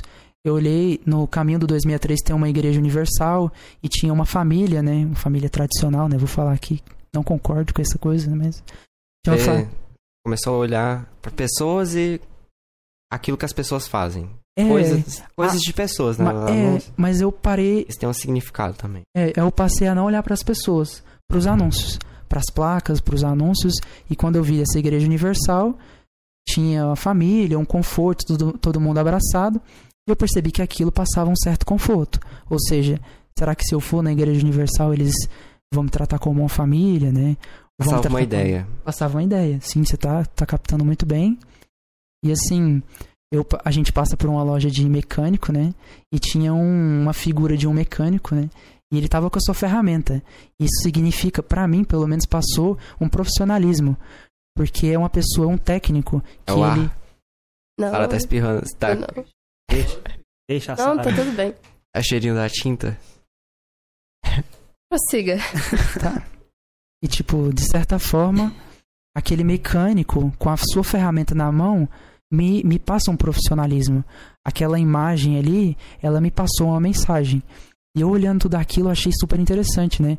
É, tem até uma música, eu sou muito fã do engenheiro, estava até falando pro Giovan, que é Infinita Highway, e ele até fala, eu vejo as placas dizendo não corra, não morra, não fume. Então, assim, até as placas de trânsito. Quando eu tirei a carteira no começo desse ano, eu percebi que a gente aprende uma nova linguagem. Eu aprendo a, a olhar para todas essa- aquelas aqueles símbolos, aquelas placas, e eu vou aprender a, a me comportar no trânsito e eu também vou aprender a, a me comunicar com os outros. Tanto é que para mim o, o trânsito, ter aula de trânsito foi muito filosófico, porque eu aprendendo tudo aquilo, o carro é o meu corpo. Naquele momento o carro era o meu corpo e eu preciso comunicar tudo. Eu preciso, preciso comunicar se eu vou para direita, para esquerda, se eu tô freando, se eu tô acelerando. Então, de certa forma, essa filosofia do trânsito, ela foi tanto para o trânsito quanto para a minha vida. Que significa o quê? Eu preciso comunicar para as pessoas o que, que, eu, o que, que eu penso, o que, que eu tô querendo fazer na minha vida. Porque caso contrário, ninguém sabe o que, que passa na minha cabeça. No trânsito, isso causa acidente, isso causa Deixar morte. bem claro o que você vai fazer. Tem que deixar bem claro as minhas atitudes, deixar as- o que, que eu quero fazer da vida, né? Com as- quando eu tô me relacionando com as pessoas. No trânsito, isso causa acidente, morte. E na vida real pode causar determinadas coisas. Amizades podem ser desfeitas, casamentos também. Ou também, comunicando muito bem, eu posso é, acabar tendo uma relação com a pessoa, com meus pais, com família, amigos. Mas assim, vol- voltando, pode falar. Caraca, você percebeu? Foi com. Esqueci o nome disso. Linguagem dos olhos, telepatia. É a Não, é- frequência, frequência. Espiritual. Não, quando, essa parte aqui que você vê do olho é. Periférico. Perif- É, É. ele viu com a visão periférica. Ele- É pra isso que ela serve. é, né? Mas é. Eu concordei, eu concordei. É que eu ia perguntar se, se você quer continuar falando sobre isso ou desses assuntos metafísicos, dessas reflexões suas. Ou ir pros tópicos. Você quer abandonar? O que, que você quer? não, eu vou só terminar mesmo, né? Mas. É. Que é, isso? porque, porque tá interessante, tá interessante. É, eu quero, quero O- só falar. só pra isso, pra É porque a gente, a gente Uma pulou. conversa deixa acontecer naturalmente. A gente. A gente Boa, pulou. É porque você vai entender exatamente isso. Eu não tô pulando nenhum tópico. Eu Ok. realmente vou chegar naquele, no segundo tópico. Que é quem sou eu. Ah, É, quem sou eu, minhas ok. reflexões. Mas isso já é uma reflexão, né? Então, assim, é, eu vi o significado de tudo, as placas, né? Eu até esten- estendi um pouco pra isso. Mas aí eu olhando pra todo mundo, eu achei aquilo magnífico, porque o mundo, como eu li no livro, eu nem li o capítulo naquele dia, eu demorei muito pra ler, porque eu queria encontrar significado nas coisas, nas pessoas. E eu olhando pra todo mundo, olhando pras placas, pros anúncios, eu percebi assim, cara, a coisa mais importante eu não tô olhando pra mim mesmo, sabe? Então eu comecei a olhar pra mim mesmo e eu vi, né, hoje eu não tô com a camiseta neutra, eu tô com, tô com a camiseta de banda. Qual que é? Nirvana. Nirvana. Nirvana. Nirvana, rapaz. Queria até ter umas camisetas aí, mas acabei jogando fora, porque traça, né? Mas é, Nossa, preciso, preciso de, de umas camisetas aí metal, né? Mas é, é isso aí. E aí, Pera, camiseta de metal do rock ou metal? não, de rock. Met- Ah, Ah, eu sou metaleiro, né? Eu adoro isso. Eu acho que eu comecei a tocar. olha não, aí. eu não vou, eu não vou estender, mas eu comecei Então, a tocar então. guitarra. A gente pode começar aqui. A Sara Pode, ela. era uma boa conhecedora do tópico. De É. metal. Uma Música, conhecedora né? empírica. Ó, que ela escuta muito. Tem experiências. Bastante. Bastante. Inclusive, ela, tava aqui- ela chegou aqui de fone. Você tava escutando isso, não tava? Olha aí. Claro. Eu até olhar a banda. Muito boa. Giovanni, eu quero que você fale. Acho que já mostrei pra todo mundo aqui, porque Tá quieto O convidado aí. tá, tá Tá quieto, incomodado com o seu silêncio. Fala, que, fala se você discorda de mim, se você tá concordando. Concordo com tudo. Você é, até o momento, você é uma das pessoas que eu mais concordei aqui nesse podcast. é Pô, porque valeu, quando ele não concorda, ele realmente se manifesta. Você se manifesta, né? Aí ele começa. Ele, ele, ele vou já uma- se ajeita Ele na começa a olhar pra assim. câmera, ele É, começa a bater no arcão. nossa. Tô brincando. Mas, mas pouco. Um pouco. Por trás de cada brincadeira tem verdade, né? Sim. Sempre tem. fala, continua. Continue, continue. Mas assim, aí eu olhei pra mim mesmo, eu percebi que as minhas, minhas camisetas eram brancas, só azuis, sabe? É sem Assim, estampa nenhuma. recapitulando, né? Você começou a olhar pra si mesmo. Vou olhar pra mim mesmo. O significado inexaurível. A mim, né? Eu olhando pra todo mundo, eu esqueci Olha de só, olhar então pra mim. passou por passos, né? Você Sou por passos. começou a olhar pra pessoas, as coisas que as pessoas fazem, né? Os anúncios. Exatamente. Aí você percebeu, faltava olhar pra você. Faltava olhar pra mim. Eu tô até colocando os passos lógicos que eu fiz, mas foi isso. No caminho do 263, todos esses pensamentos passaram pela minha cabeça. Sabe, é uma hora pra mim, pelo menos, mais ou menos uma hora. E é pra assim, mim também. Dá pra, dá pra fazer bastante pra- coisa em uma hora. ah, então assim. Eu olhando. Dá. Olha aí, a prova. É, e eu olhando pra, pra isso, eu vi, vi que eu era neutro. E de certa forma, as pessoas que me conhecem sabem que eu não, conto, eu não quê? Você contava. Passava a aparência neutra? é Isso Passava a aparência, eu Ah. nunca contei muito sobre mim mesmo. Eu conto mais de ideias do que de mim mesmo, sabe? É verdade. Parece que. A gente se conheceu por causa disso. Lembra? A gente até questionou depois. O É. Luca, a gente nunca teve uma conversa assim Nossa, o Luca, eu pra fiquei. conhecer fiquei eu e você. Fiquei revoltado com ele dia. Eu falei, Luca, eu não te conheço. Quem é você? A Aí ele gente- começou a filosofar. Eu falei, não. Parabéns, Eu, Lucas. não- eu, não achei, eu achei que era uma pergunta disso, sabe? Parabéns. Filosófica, porque Parabéns. é só disso que a gente fala. É, eu falei, uai. Aí eu. Qual que é o nome, do- qual que é o nome do Luke, que de onde ele veio, né? O cara chegou eu esses fui. dias com, com um bicho aí, eu falei, você aprendeu isso em algum lugar, hein? Parabéns, Lucas. Bicho, que bicho. Vai ficar catando um cigarro você, você fica aleatoriamente. catando bicho na rua. É. Engraçado Nesse isso. ponto aí você tá certo. Continue assim. Parabéns. É, Obrigado. É curioso. É, porque eu tava cansado mesmo, gente. A gente. É, lá, igual o livro é, Zaratrusta, né? Eu tô- Assim falava Zaratustra. É, eu Não é cheguei. Sara. A Sara também tem boa experiência com Zaratustra. Eu li 15 Zaratustra, páginas Zaratustra. apenas. 15 páginas? 15 páginas. Eu não passei disso porque foi muita informação pra me processar. né? É. Zaratustra é um além-homem, muito além. Sim, ele tá dando um tutorial de como ser um superior ao ser humano. É, Uberman, né? Nossa. Nossa. É, e eu ia falar isso, eu ia soltar, né? Que eu fiquei enfastiado de Conhecimento. conhecimento. Eu falei, cara, ô Lucas, Como você. assim? Você ficou o quê? Enfastiado, Enfastiado. cansado de conhecimento. Por isso que eu falei pro Lucas, não. Saturado. Ele cansou. Não, você não cansou do conhecimento. Não, Você cansou do que isso te trouxe. é, é. Me trazendo um, aprendizado. Muito bom. E assim, olhei pra mim mesmo, vi essa neutralidade e eu não gostei, sabe? Eu achei Você se interessante. incomodado. É, eu não quero expressar, eu não quero me mostrar para as outras pessoas. Eu não quero mostrar que eu sou metaleiro, ou que eu gosto de música clássica, ópera, ou que eu sou gosto de samba. Eu quero simplesmente é, Esses exemplos são reais. Ele gosta dessas coisas. Não, né? é, Ele não gosto são mesmo. exemplos aleatórios, ele gosta mesmo. É, então, então sim, eu quero realmente só entender essa essa expressão, sabe? Eu achei a arte, eu sou muito ligado com a arte. Eu sempre pintei bastante, desenhei. é, atualmente eu tô tocando, estudando teoria musical, sabe? Então, assim, essa arte, essa forma de arte repleta nos significados, né? Eu até esqueci de falar que chama semiologia, né? Que semeion vem do grego, que Você não significa. fala disso? Esse- Não sei. Eu, eu vi isso em algum lugar, semiologia. Eu tava. Acho que eu tava lendo alguma coisa, eu vi isso. Eu não sei, mas assim, se tiver arte, tem muito disso, né? Eles estudam na faculdade Hum, FAV também. Interessante. Teologia. Mas o, o, o semeion, o logia já é o estudo, né? O semeion Hum. vem do grego e é esses símbolos, ou seja, estudo dos símbolos. Estudo dos símbolos agregado a alguma coisa, algum objeto, alguma pessoa. Poxa, eu vi semiologia em algum lugar. A semiótica é uma sub-área, no caso. É, a sub- semiótica também é uma matéria aqui na UFG, em algumas faculdades. Eu acho que não tem como ninguém ser neutro, não.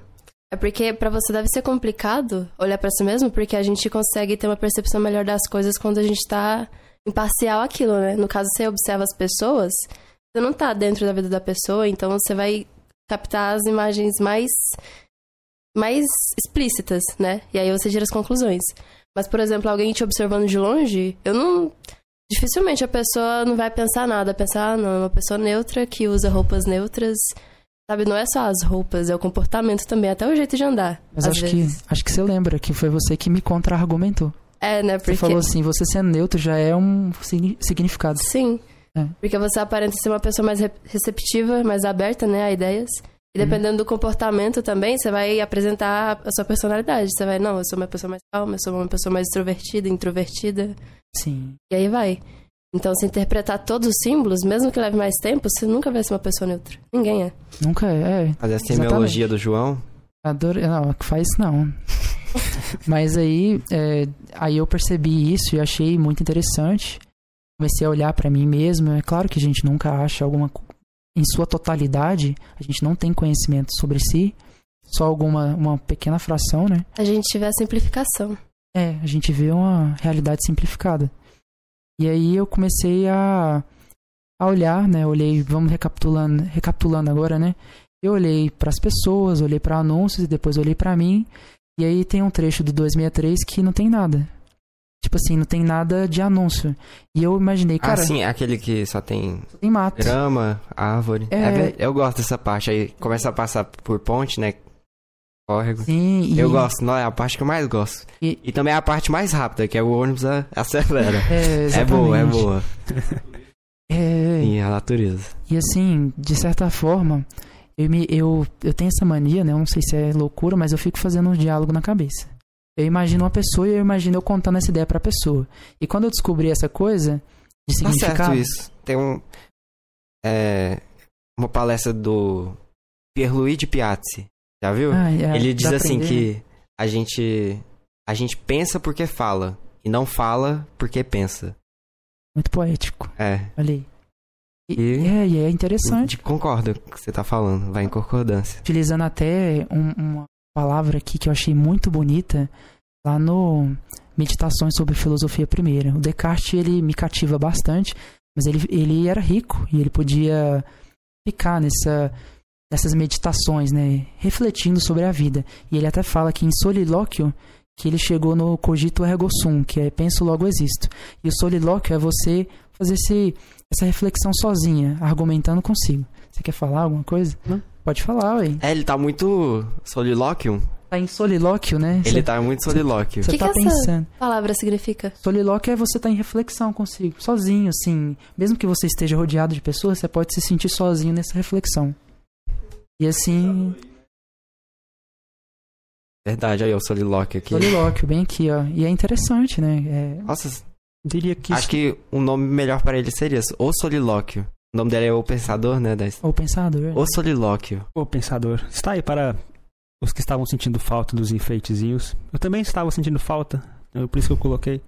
Eu adoro ver isso aqui. Eu olho é o burrinho. Burrinho. Eu adotei o burrinho. Adotei. Pensador. A ampulheta eu adotei. Sobre o solilóquio, eu diria que esse é um mal do nosso tempo. Sentir sozinho mesmo em meio a tanta gente. É, né? Esqueci, Basta- que eu, esqueci que eu tô ao vivo eu tô falando isso, Basta né? É você- muito engraçado, porque na era da informação e da comunicação a gente não sabe mais comunicar. Basta você parar um pouquinho pra pensar e ver o quanto as pessoas se sentem sozinhas, mesmo rodeadas de outras pessoas. É, eu tô falando pra você, mas provavelmente eu só tava segurando a barra assim, sabe? Como assim? Não, lá na barra do ônibus, lá.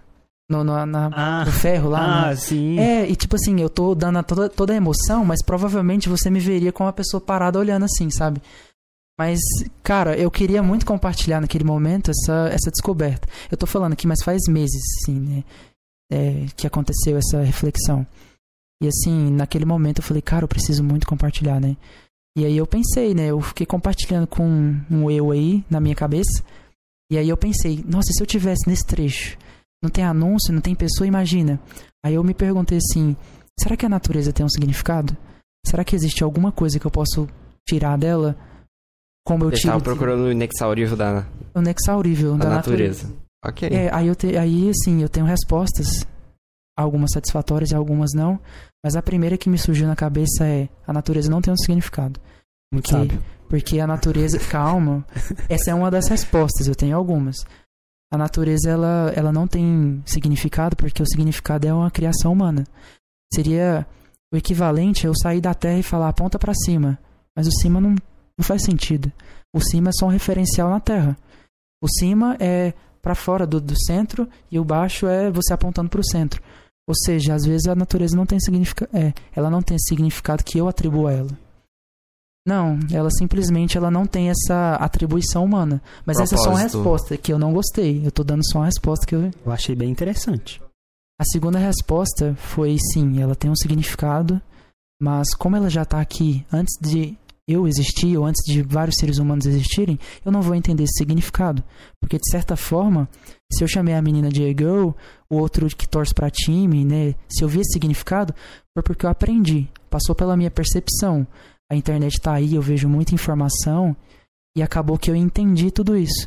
Mas, por exemplo, as minhas tias, elas moram no interior quando elas olham pra uma menina gótica desse jeito, ou e-girl, elas não entendem. Elas acham que a menina tá vestindo que nem coisa do capeta ou alguma coisa diferente, sabe? Mas elas não entendem que Gótica. aquilo é uma e-girl. Mas, oh, falar se que quiser. Não, porque você comentou gótica. Aí ele ficou me encarando suspeitosamente. Sara é gótica, é? Às vezes. Não, olha só. tô- Ela, ela pode ser, mas não se veste como gótica. É, olha aí, ó. Não Tirando, o significado dos Eu, eu exauríveis chamo da isso de Sara. estereótipo. Mas não, né? Acho que se alguém me visse na rua, ninguém imaginaria Ela não as tem um músicas estereótipo eu... de gótica. É, não tem, né? A, tem- a maquiagem forte também. Bem que eu já não posso falar mais sobre isso porque eu não, Hum. dou muito valor para muitas tradições humanas. Já alguns aqui já devem ter percebido. Eu sempre gosto de falar do exemplo do aniversário. As pessoas se juntam, arrumam um bolinho, batem palmas e cantam uma música. É porque. É. É pra comemorar. Festa, outra tradição humana. eu sei, assim, pode ser bom, só que eu falo. hum, Não tem muito. é. Vai, É, o aniversário é pra comemorar. A evolução, né, do planeta em Sim. torno... É, mas é a gente comemorar que aquela pessoa tem uma importância pra gente. Tem. Tá comemorando isso. Tem. aniversário. Mas aí tem que ser no aniversário? Abraço, velho. Eu que você- não pode ser Hum. cotidianamente? Tem que ser só no aniversário. Refutado agora, Luca, hein? Hum. Não, pô, é porque escolheram assim, não Escolhe- sei. escolheram assim, é Ah, tradição. É, foi a tradição. A tradição. Tradição. Pergunte pra Eu sociedade. adoro, não eu adoro tradições humanas. Eu, eu adoro. Ah, É interessante, Eu adoro. né? Mas ele falou isso para demonstrar um carinho. É, você é importante. Aí qual, qual dia que a gente vai escolher pra isso? Pra comprar um bolinho. Pode ser no dia que você nasceu. Que dia é a gente vai comprar um Um bolinho? bolinho, né? Um bolinho. Retornar, meu amor. Pode ser também. Talvez algum, alguém pode achar que eu sou contra tradições humanas ouvindo isso. Não sou contra É o tradições Dr. humanas. Manhattan, né? Nossa, estou cansado da Terra. Você já Ah. assistiu Watchmen? Não, não assisto essas coisas, não. Cara, eu vou ter que te mandar, porque você tá parecendo o Dr. Manhattan. Oh. Tem uma cena que, olha, eu vou spoiler. Pode dar spoilers. Depois que o filme passa de Ó, 7 anos. spoiler, eu- spoiler, hein? Do Não, Watchmen. depois de Nossa. 7 anos a pessoa tem que Watchmen? assistir. É. Watchmen. Eu não assisti. Pode dar spoilers, Gente, vai, eu não tem vou- problema nenhum, Vai, não. vai, pode. É bom, é. É um filme de. Como que chama? De. Quadrinhos, é, Hum, do, é. de super-herói, de certa forma. É, Anti-herói. é anti-herói, tava procurando essa palavra. Anti-herói, de anti-heróis. Mas aí o, o Dr. Manhattan, ele, ele era físico nuclear e certa vez ele teve um acidente, né? Vocês têm que assistir o filme que é, é melhor. Era Mas- só o acidente, né? É, que um- acidente? O acidente nuclear. É. Que é, o corpo dele foi desintegrado, simplesmente. E aí a só a consciência dele restou. E aí no, no, no Instituto de Física, um primeiro foi um sistema esquelético andando, depois um sistema muscular, depois ele aparece completo. Aí, só que ele aparece controlando a matéria. Aí ele chama Dr. Manhattan por causa do projeto Manhattan na vida real, que era uma arma contra a União Soviética. E o Dr. Dr. Manhattan foi usado é, como arma contra a União Soviética desse universo. Tanto é que ele ficou cansado. Ele falou, cara, eu tô sendo utilizado aqui pra matar pessoas que eu não tô nem aí, sabe? Eu não ligo pra raça humana. Então, aí, filme. Essa história se passa aí na Guerra Fria. Fria, exatamente. E nessa cena, eu ia falar, citar pra você. Em uma cena, todo mundo tá desesperado. Nossa, doutor Mata, fala sobre o seu amigo que teve câncer. Será que foi você que emite radiação que deu câncer pra ele? E ele fica cansado, ele vai pra Marte. Ele só. Aí ele. Eu É. queria fazer isso. É, e no Você diálogo. queria ir pra Marte. Eu queria. Vai ver? Não, eu iria pra Marte, não, eu iria pra Titã. É uma tudo. uma das luas, né? Mas assim, cara, a cena é magnífica, porque eu contei a história dele, mas ele começa a contar nessa cena. Ele simplesmente brota lá, em Marte, e aí ele fala assim, cara, eu tô cansado da Terra. Eu não tô nem aí pra ninguém. Eu sou, um- eu sou uma pessoa que já viu eventos tão rápidos que nenhum ser humano iria entender. Eu já caminhei na superfície do Sol, já fiz tanta coisa. Esse povo inútil, guerreando por nada, sabe? Aí ele começa a falar a trajetória dele, que o pai dele era relojoeiro. Aí ele fala do tempo relativo. É, é um físico, falando de forma poética. Mas é Tem um... um, um personagem que é, é muito similar a esse daí do Dr. Manhattan, que é da série Netflix de é, Love, é Sexy Robots, alguma coisa assim. Love, Death vi and o, Robots. o título. É, Love, Death and Robots. Maravilhoso, Ei. por sinal. É, tem um episódio que chama Zima Blue. É, é literalmente isso daí. Ele. Ele é um artista. E ele também faz. Ele também tem essas experiências, igual o Dr. Manhattan. De, de explorar o universo, explorar as coisas. Aí ele também tira essa É, mesma conclusão, sabe? de certa ser forma. inútil. Aí no final ele. Ele sempre tá à procura da verdade pra ele. Aí no final lá ele acha a verdade dele. Não vou... Eu, eu quero assistir, opa. Eu quero assistir isso aí. É, é interessante, né? O Dr. Manhattan, ele, ele se sentia sozinho. né? Não tem como você saber tanto, você controla a matéria, você fez, viu tanta coisa e tem uma raça brigando por nada. Brigando só por poder. Sendo que poder não faz sentido nesse universo tão grande assim, né? Eu lembrei de outro filme também que pega um pouco desse tema, que é Blade Runner, só que o da década de 80, se não me engano, alguém já assistiu. Tem uma cena que eu acho que é a mais icônica do filme, que é quando o androide começa a morrer, né? E ele começa a falar, nossa, eu já viajei até Orion, já vi estrelas nascendo e se colidindo, e tudo isso vão se perder como lágrimas na chuva. Ele morre. Bonito, né? Eu Muito bonito. Muito emocionei. bonito, cara. Profundo. Aí assim, é, só pra não fugir. É, Pode fugir à Papo aqui. vontade. mas assim, aí.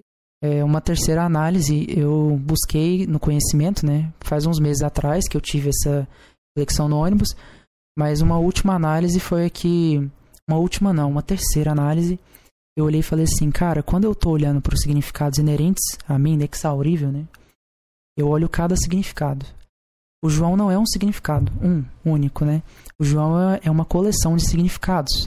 Tem uma aqui, a roupa dele, o jeito que ele age, o jeito que ele fala, o jeito que ele está se comportando perante outras pessoas, ou seja, existem vários vários aspectos, vários objetos de análise. E aí eu simplesmente olhei e falei assim, se a natureza também foi isso, porque igual eu falei pra vocês, eu queria encontrar um significado da natureza. A primeira foi a natureza não ter um significado, mas eu queria encontrar. Pode falar. Não, é eu ia falar sobre aquele negócio do que a simbologia depende do que tá interpretando também, né? Precisa ter um mensageiro e o que vai mensagem. receber a mensagem, né? Exatamente. É, Então não adianta nada. receptor.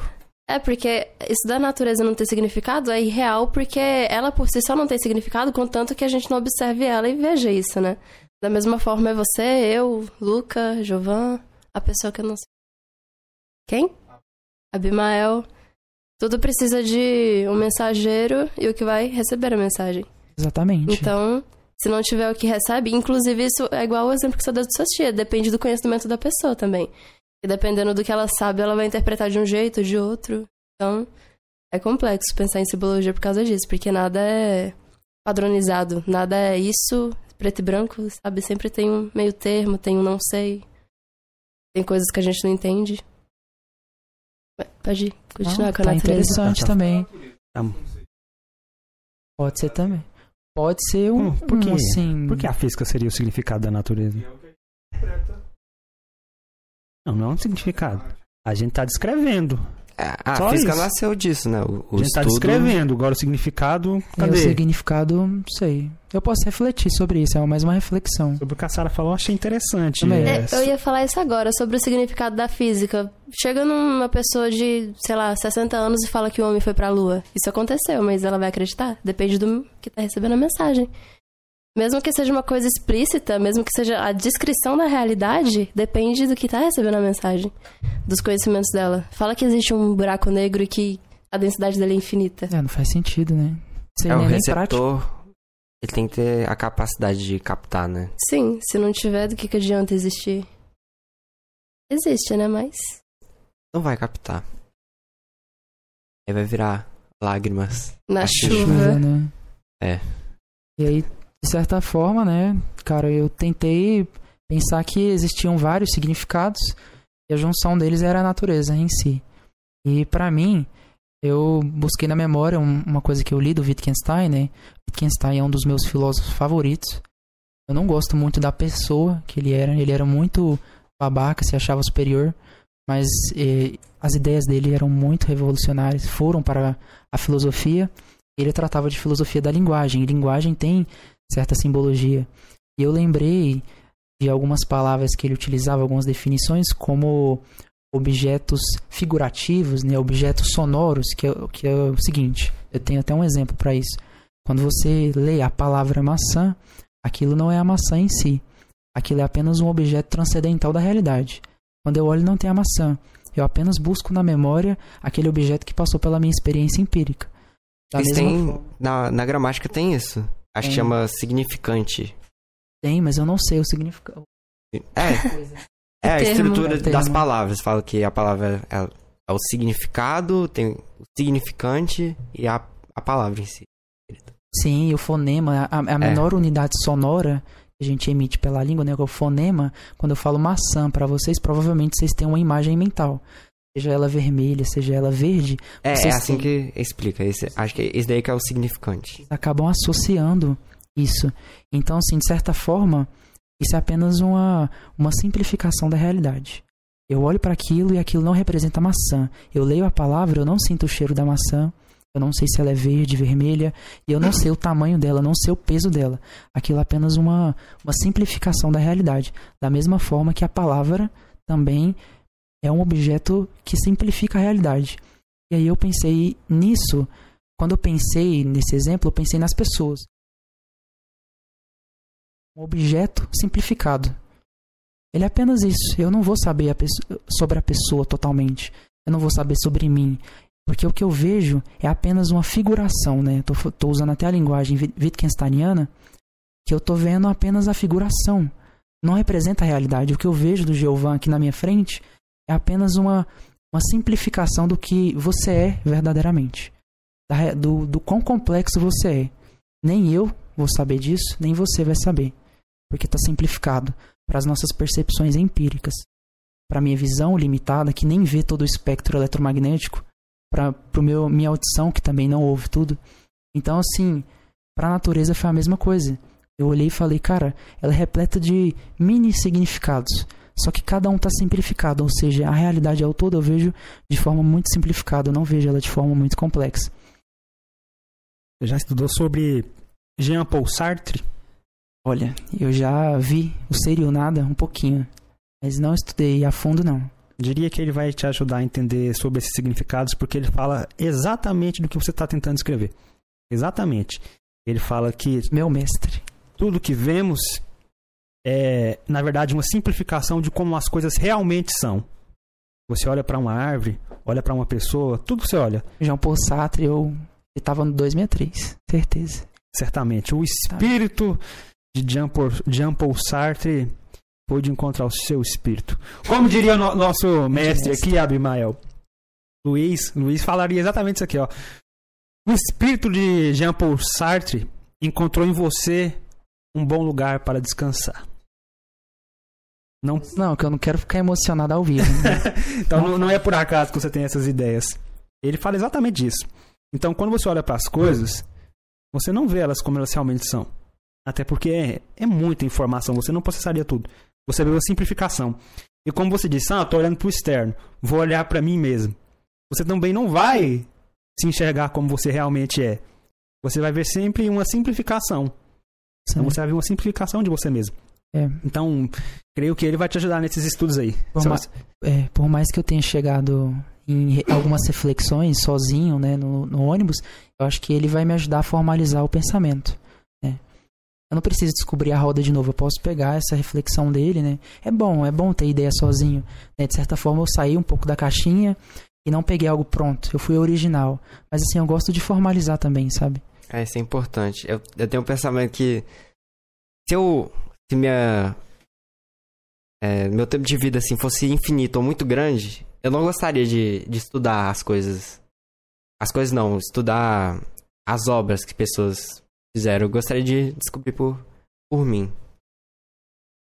Mas aí, é ideia, como eu sou limitado, né? Eu, Daria. é uma ideia interessante, mas claro, Tem- eu tenho um tem- tempo infinito. É aquela coisa. Isso- Não, pode falar. Pode falar, eu, não, você- eu quero ouvir de você. Não, eu ia falar que isso seria bem limitado, né? Porque aí você só iria descobrir o que já descobriu, em vez de você, sei lá, explicar a singularidade de um buraco negro com base nas informações que você já tem. Mas eu, eu iria viver por muito tempo, infinitamente. Isso não importa. Ah. Eu, eu queria descobrir por mim Tem mesmo. uma, Por isso que viver pra sempre não tem graça. Pode Tem, continuar. claro que tem. tem uma Essa, coisa. é minha- essa é a minha graça, Não- viver isso pra sempre. Nossa. seria sua graça viver pra sempre? Cara, eu Vamos acho. imaginar que tem alguma graça viver pra sempre. Então, Vamos- tá, você não me vamos- diz que sempre as perguntas são sempre infinitas? Ali, viver pra sempre também. Tá, vamos, ó, vamos ver. Uma... Imaginar Ok. que por um momento Essa é seria, graça. seria uma, tá uma boa ideia viver pra sempre. Pra mim, vejamos o que valeria a pena. Contemplar as artes e Tomar ter- café. tomar café. Isso, não, isso, isso aí seria um castigo eterno. Castigo eterno. Aí tá vendo? Contemplar Café as é horrível. artes. É, só eu, só, só teria eu? Teria mais alguém nessa situação aí? Não, só você. Só eu? Ei, não, você tá... Então É. vamos. Como a gente viaja, Só então, você. vamos supor uma situação certa. Tem- eu tenho um mundo aqui, o mundo vai continuar eterno também. Porque continuar eterno só eu no nada, aí não dá nem pra propor essa situação. Não, você vai continuar Então vamos propor. infinita que na realidade que a gente tá agora. Eu É, é isso que eu... Esse exercício mental que eu fiz pra mim. contemplar as artes e as coisas belas e o conhecimento. E faria valer a pena. A eternidade contemplando isso valeria demais. Seria viver de contemplação. Demais. Nossa. consigo. Demais. Nossa, já valeria a pena. Demais. Pra mim e pra vocês, supondo essa situação. Ah, eu já disse, eu ia ver de. E descobrir as coisas, de responder os porquês. Ia viver de. De descobrir a realidade, de, de ciência. Vale, tá bom. Eu não acho que isso ia perder o significado, não. As artes, por exemplo. Se você vive pra sempre, você perde alguns medos, perde algum significado, você não entende mais significado de vida nem de morte. Daí, olhando pras artes que representam os sentimentos humanos, que às vezes é medo, às vezes é luto, perda, né? Iria perder o significado. Aí você só ia sentar, olhar lá pra quadro e falar, nossa, que quadro belo. E Hum, hum, tá, já tá muito bom. Muito bom. Não, mas se não tiver um significado, do que, que adianta você. Não precisa Contemplar. ter. É, é foi o que o Abimael questionou. O que, que é beleza, né? O que, que é belo? Cadê o significado? A beleza tá, tá em mim. Não, beleza, tá intrínseco no que você percebe como bonito, né? Exato. Significado, ele acabou de falar. Não, se eu ver e achar bonito, já valeu a pena. Eu tô. Tá Eu acho que. Ok. E pra você? Eu acho que você vai responder isso. Você ia querer morrer pra sempre, né? Morrer pra sempre. Não, É, a gente morre pra sempre. Olha só. não sei. Sim. Será? Acho que sim. A gente morre pra sempre? É. Eu fico morrendo na eternidade. Pensando bem. A gente, a gente morre nunca mais, né? Morreu pra sempre. Eu não Mas sei. você falou. Fica morrendo pra sempre. Não, não, ele não vai ficar morrendo. Não foi isso que eu quis dizer. Cara, eu não sei. De eternidade, sim. O que eu quis dizer com Porque- isso é que você vai preferir não viver pra sempre. É, eu tô com a Sarah, porque vai perder o significado pra mim. Eu concordo. É bom mas resetar. É, é por isso que eu Sabe? falei, vamos propor essa situação aqui então. Propor essa situação aqui, ó. Essa aqui. A, a situação que eu propus é, é viver infinitamente na realidade aqui, agora.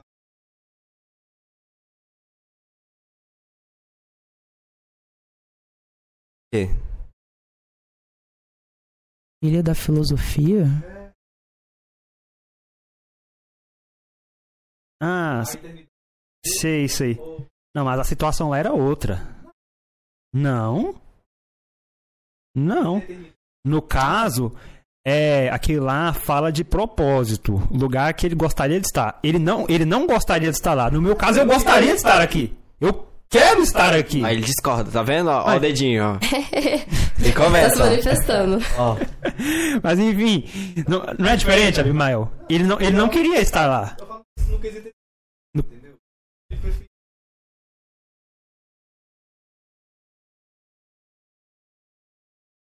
Porque ele não queria estar lá. Então ele queria morrer estando no lugar certo pra ele. Na eternidade, se fosse o lugar que eu queria, que no caso aqui a situação que a gente propôs, é claro que eu iria querer. Eu gostaria de estar É nesse claro que eu adoraria. Eu acho que vocês, vocês dois. Não, na realidade, que a gente propôs, isso não aconteceria. você não acha Aconteceria. que quando você come não, muito. na que foi proposta aqui não aconteceria. Caraca, eu E já é falei i- três vezes. E é por isso. Na realidade eterna, onde nada muda. Nossa, Nessa realidade. que tristeza você viver num lugar É, assim. Esse daí eu não quero, não. E- Não e- tem ali aquele vídeo do ovo? Que vídeo Ah, do Ele- Kurzgesagt? Deixa É, que ele. esse Você mandou. É uma, da, é, uma, é, uma da- ok. é uma coisa da pluralidade das existências. É você resetar cada vez. É, se fosse tipo uma reencarnação, aí sim teria graça, É, né? a Porque encarnação tem graça. Esse Mas- vídeo do ovo é do In a. Nutshell, do Kurzgesagt. responder aqui? Canal do é, YouTube. responde. eu ia te falar, você não acha que você iria enjoar de viver pra sempre, não? Porque é a mesma coisa de você comer a sua comida preferida várias, várias vezes, frequentemente, ela, É, ela para de ser sua preferida e você perde a graça quando você viver tudo que você tem pra viver, entre a... Tem infinitas artes, infinitas percepções. Não, Ah. humanas não. Se você sair daqui e viajar pelo universo, quem sabe? Mas viver nessa realidade aqui, uma hora a graça vai acabar, eu te garanto. Não, você não pode garantir isso. Não pode. Não posso. Não, não é, pode. não posso realmente provar, mas parando pra pensar, perderia a graça, com certeza. não, pode, ela pode garantir sim, porque Não pode. a Terra, ela é, Ela é feita de coisas limitadas. é, a Terra é limitada. Uma hora você vai ter experienciado tudo da Terra. Sim. Aí, cadê? Aí cadê? Mas continua sendo. Tá bom, supondo que acaba, continua sendo bom. Ok. Por que eu enjoaria de É, a Terra não... ouvir uma, Ah, vai bela, mudar, uma tá bela certo. música? Por que eu enjoaria disso? Não sei, eu que te pergunto. Aí você vai quando se você- enjoar. Quando você se é. enjoar, eu vou te perguntar. Por que, que você enjoou? E se eu não enjoar? A gente vai descobrir. Mas você vai fala. enjoar. E quando você se enjoar, por que, que você se enjoou? Aí um dia você vai passeado da música? Um dia você vai enjoar do Physicast. Vai ser, um tri... vai ser um dia triste. Talvez você já até tava, dependendo das pessoas que. É melhor não falar isso, né? Que isso? Gente! Não, mas é porque.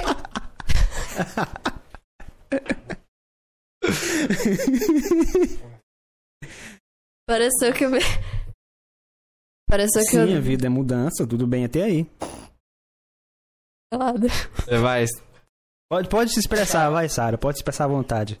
Pode Não, é alfinetar porque à vontade. Às vezes, quando você traz, tipo, você trouxe várias pessoas pra cá, né, pra entrevistar essas coisas e às vezes fica repetitivo, né? Às vezes a pessoa só repete as ideias, vai ver. Eu falei disso pro João, já cansei, já cansei. Eu já Nossa. cansei de falar toda vez de felicidade, de existência. A gente fala Política. disso e várias vezes no Physicast. O que, que tem? Você não cansou? Você não cansou? Não, é isso. É sempre a mesma é conversa. isso que dá alegria. É sempre a mesma conclusão. É isso Não que dá é. alegria. É sempre a mesma é sempre a mesma conversa com diferentes pessoas. É isso que dá alegria. O que, que você quer? Nossa, você não quer adicionar conhecimento pra você, não? Você só quer impor o seu e. Eu não tô impondo, eu tô perguntando aqui pro o que, que, que, você quer? Que que eu, eu quero esse daqui, esse daqui. Esse daqui de agora. Ué, tá bom. Que que- não entendi a sua reclamação. Também Não, não. não é uma reclamação. não é- Eu tô falando que. Eu já cansei de falar de felicidade, eu tô falando disso. Eu não, eu não cansei. eu cansei, eu tudo bem. cansei. Porque pra mim, ó. Perguntar sobre a felicidade de cada pessoa que vem aqui. Falar de felicidade já tá me deixando infeliz. É isso. Continua, Tá continua. tudo bem? Então, cada pessoa que vem aqui, a gente costuma perguntar isso, falar sobre isso, Hum, e a gente sempre tem uma resposta diferente. acho que é sempre. Sempre tem uma resposta diferente. sempre chegar a lugar nenhum. E tem que chegar em algum lugar? Poderia, né? Pelo Pra menos quê? próximo. Pra quê? Precisa chegar a algum lugar, mas. Chegar em algum lugar pra Chegar quê? alguma reflexão. Reflexão sempre tem. Tá bom, tá. Você quer o quê? Eu não quero. Abre o coração. Entender as simbologias da pessoa, né? A mensagem, o mensageiro, interpretar as pessoas, conhecer. Isso soma. Cada pessoa que passa pela sua vida deixa um pouquinho dela em você. Olha só, a Sara tá, tá bem legal aqui, ó. Ela tá. Eu já escutei antes. Cada conhecimento que a pessoa É te verdade passa isso. Então- fica enraizado em você. Abre o coração, Luca. O que, que você deseja? Qual que é a sua felicidade, Luca? Por que que você acha que eu fiquei caladinho aqui? Deixa você falar. Vocês... Agora eu tô falando porque vocês começaram a falar as coisas, eu achei legal. Ótimo, Porra, ótimo. Mas eu quero saber de você. Você quer saber de mim? Quero saber. O quê? Você não quer. é, O quê? Cansou de falar de felicidade? Eu, eu cansei de, de falar de coisa que não chega a lugar nenhum. E tem que chegar em algum lugar? Me incomoda, não consigo. Então você tá lascado. Ô, Você tá lascado, Luca. Por que que não chega em lugar nenhum? Muitas coisas na vida não vão chegar a lugar nenhum. A maioria delas, na verdade. Não necessariamente, depende de como você interpreta. aí, acho que é o. Como é que chama? Wit- Wittgenstein? Wittgenstein. É ele que diz que a gente não deve perguntar sobre coisas que não fazem sentido. É, sentido. o Wittgenstein, ele, Aí, o é livro, isso. o Tratactus Lógico Filosófico, ele é um livro Pronto, muito joguei minha diferente. carta na mesa, que é o João. Meu argumento Não, eu só vou. é agora. Eu vou Seu citar argumento? pra você, eu não vou Isso, fortalecer, né? Mas assim, é, o Wittgenstein, ele organiza o livro de uma forma magnífica, porque ele inova como o Spinoza fez. Ele quer pegar a matemática e destrinchar a filosofia. E aí, de certa forma, ele coloca alguns postulados, como o mundo é tudo que é o caso, o caso é subsistir do estado das coisas, o pensamento, ele é uma movimentação de objetos, sabe? É isso. Mas o último postulado, que é bem no final do livro, assim, que ele, ele desenvolve, é aquilo que não deve ser falado deve ser consignar-se em silêncio. Ou seja, existem assuntos que a gente não deve discorrer sobre ele porque eles não fazem sentido. Felicidade. Mas aí. E qual que é... Por que o cara disse isso? Porque que ele era cara- positivista. O positivismo. tem que se fuder. Certamente. Mas. Certamente. Mas é, bom. é, o positivismo não acreditava nos atos. Pronto, Lucas. Vai agora. Hum. Vai. Continua, se defende aí agora. É porque eu não, eu não gosto de- dessa conversa que não chega a lugar nenhum. Que conversa chega em algum lugar pra você? Essa daqui tá chegando. Mas Eu, aí. eu diria que tá a mesma coisa pra pior. Pior Ah. entre aspas, assim. É, mas o Giovan tem razão. Muita aí, coisa Luca? na vida não Né? chega eu, em algum não, lugar. eu não quero. Eu não tô falando que eu quero chegar a uma certeza. Eu quero Não, não chegar a uma reflexão, chegar. A gente sempre chega em alguma reflexão. Eu quero chegar, igual a Sarah disse, chegar. As pessoas, elas sempre deixam algo. Você, né? Sempre deixam. Não tá deixando. Entendeu? Essas, essas sempre conversas Ah, aí. Então, eu, eu vou, eu vou pegar o Gabriel aqui agora, ó. Chamo para a conversa aqui o Gabriel, que sempre está comigo. Vou dizer uma coisa que ele disse aqui no podcast passado, se eu não me engano. É. O, o defeito tá em você. Pode O ser. defeito tá em você. Mas então, bora, bora. É, se tudo tá errado, se eu vejo tudo errado é porque. O defeito tá em você. É, eu sei. Mas tudo bem. A gente pode tentar te ajudar. Que isso? Que isso? Terapia? Me dá a mão. Eu te ajudo. Isso.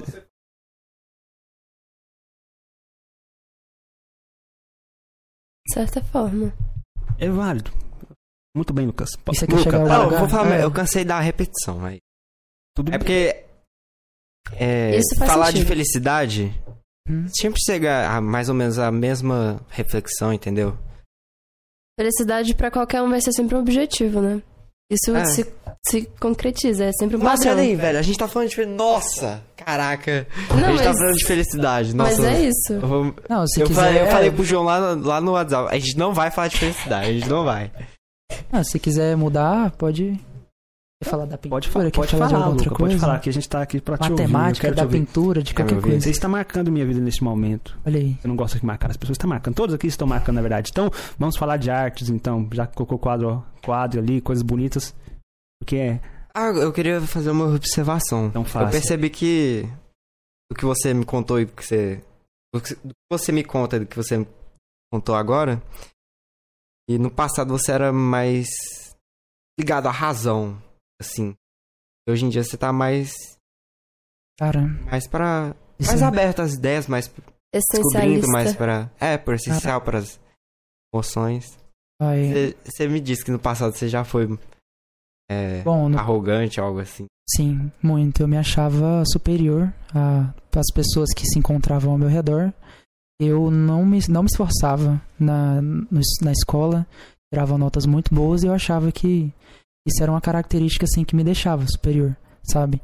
De certa forma, alguém ia argumentar comigo, eu sempre tinha um argumento que não é que era necessariamente certo, hoje eu vejo que eu não era certo, mas que intimidava a pessoa a ponto dela não ter mais argumento. Então, assim, de certa forma, eu Você não percebo. tava argumentando, você tava deixando ela sem fala, né? Nem fala, mas assim, se achar superior. Se achar superior, é, nunca é a coisa, sabe? Nunca, nunca te leva a lugar nenhum. E assim, com o tempo eu fui aprendendo a ouvir as pessoas. A gente precisa ouvir o que cada um tem a dizer, porque às vezes é, uma pessoa Menos de vai. felicidade. Meu Deus, mas a gente precisa ouvir as pessoas, porque às vezes o que a gente vai ouvir pode ser a última coisa. Então, assim, né? Então é, impo- é importante. Fazendo um adendo aqui, gente, só pra falar que muitas coisas na minha vida mudaram quem eu sou e fizeram essa pessoa que vocês estão vendo agora. Mas aí um dia eu deixei de responder um amigo no WhatsApp.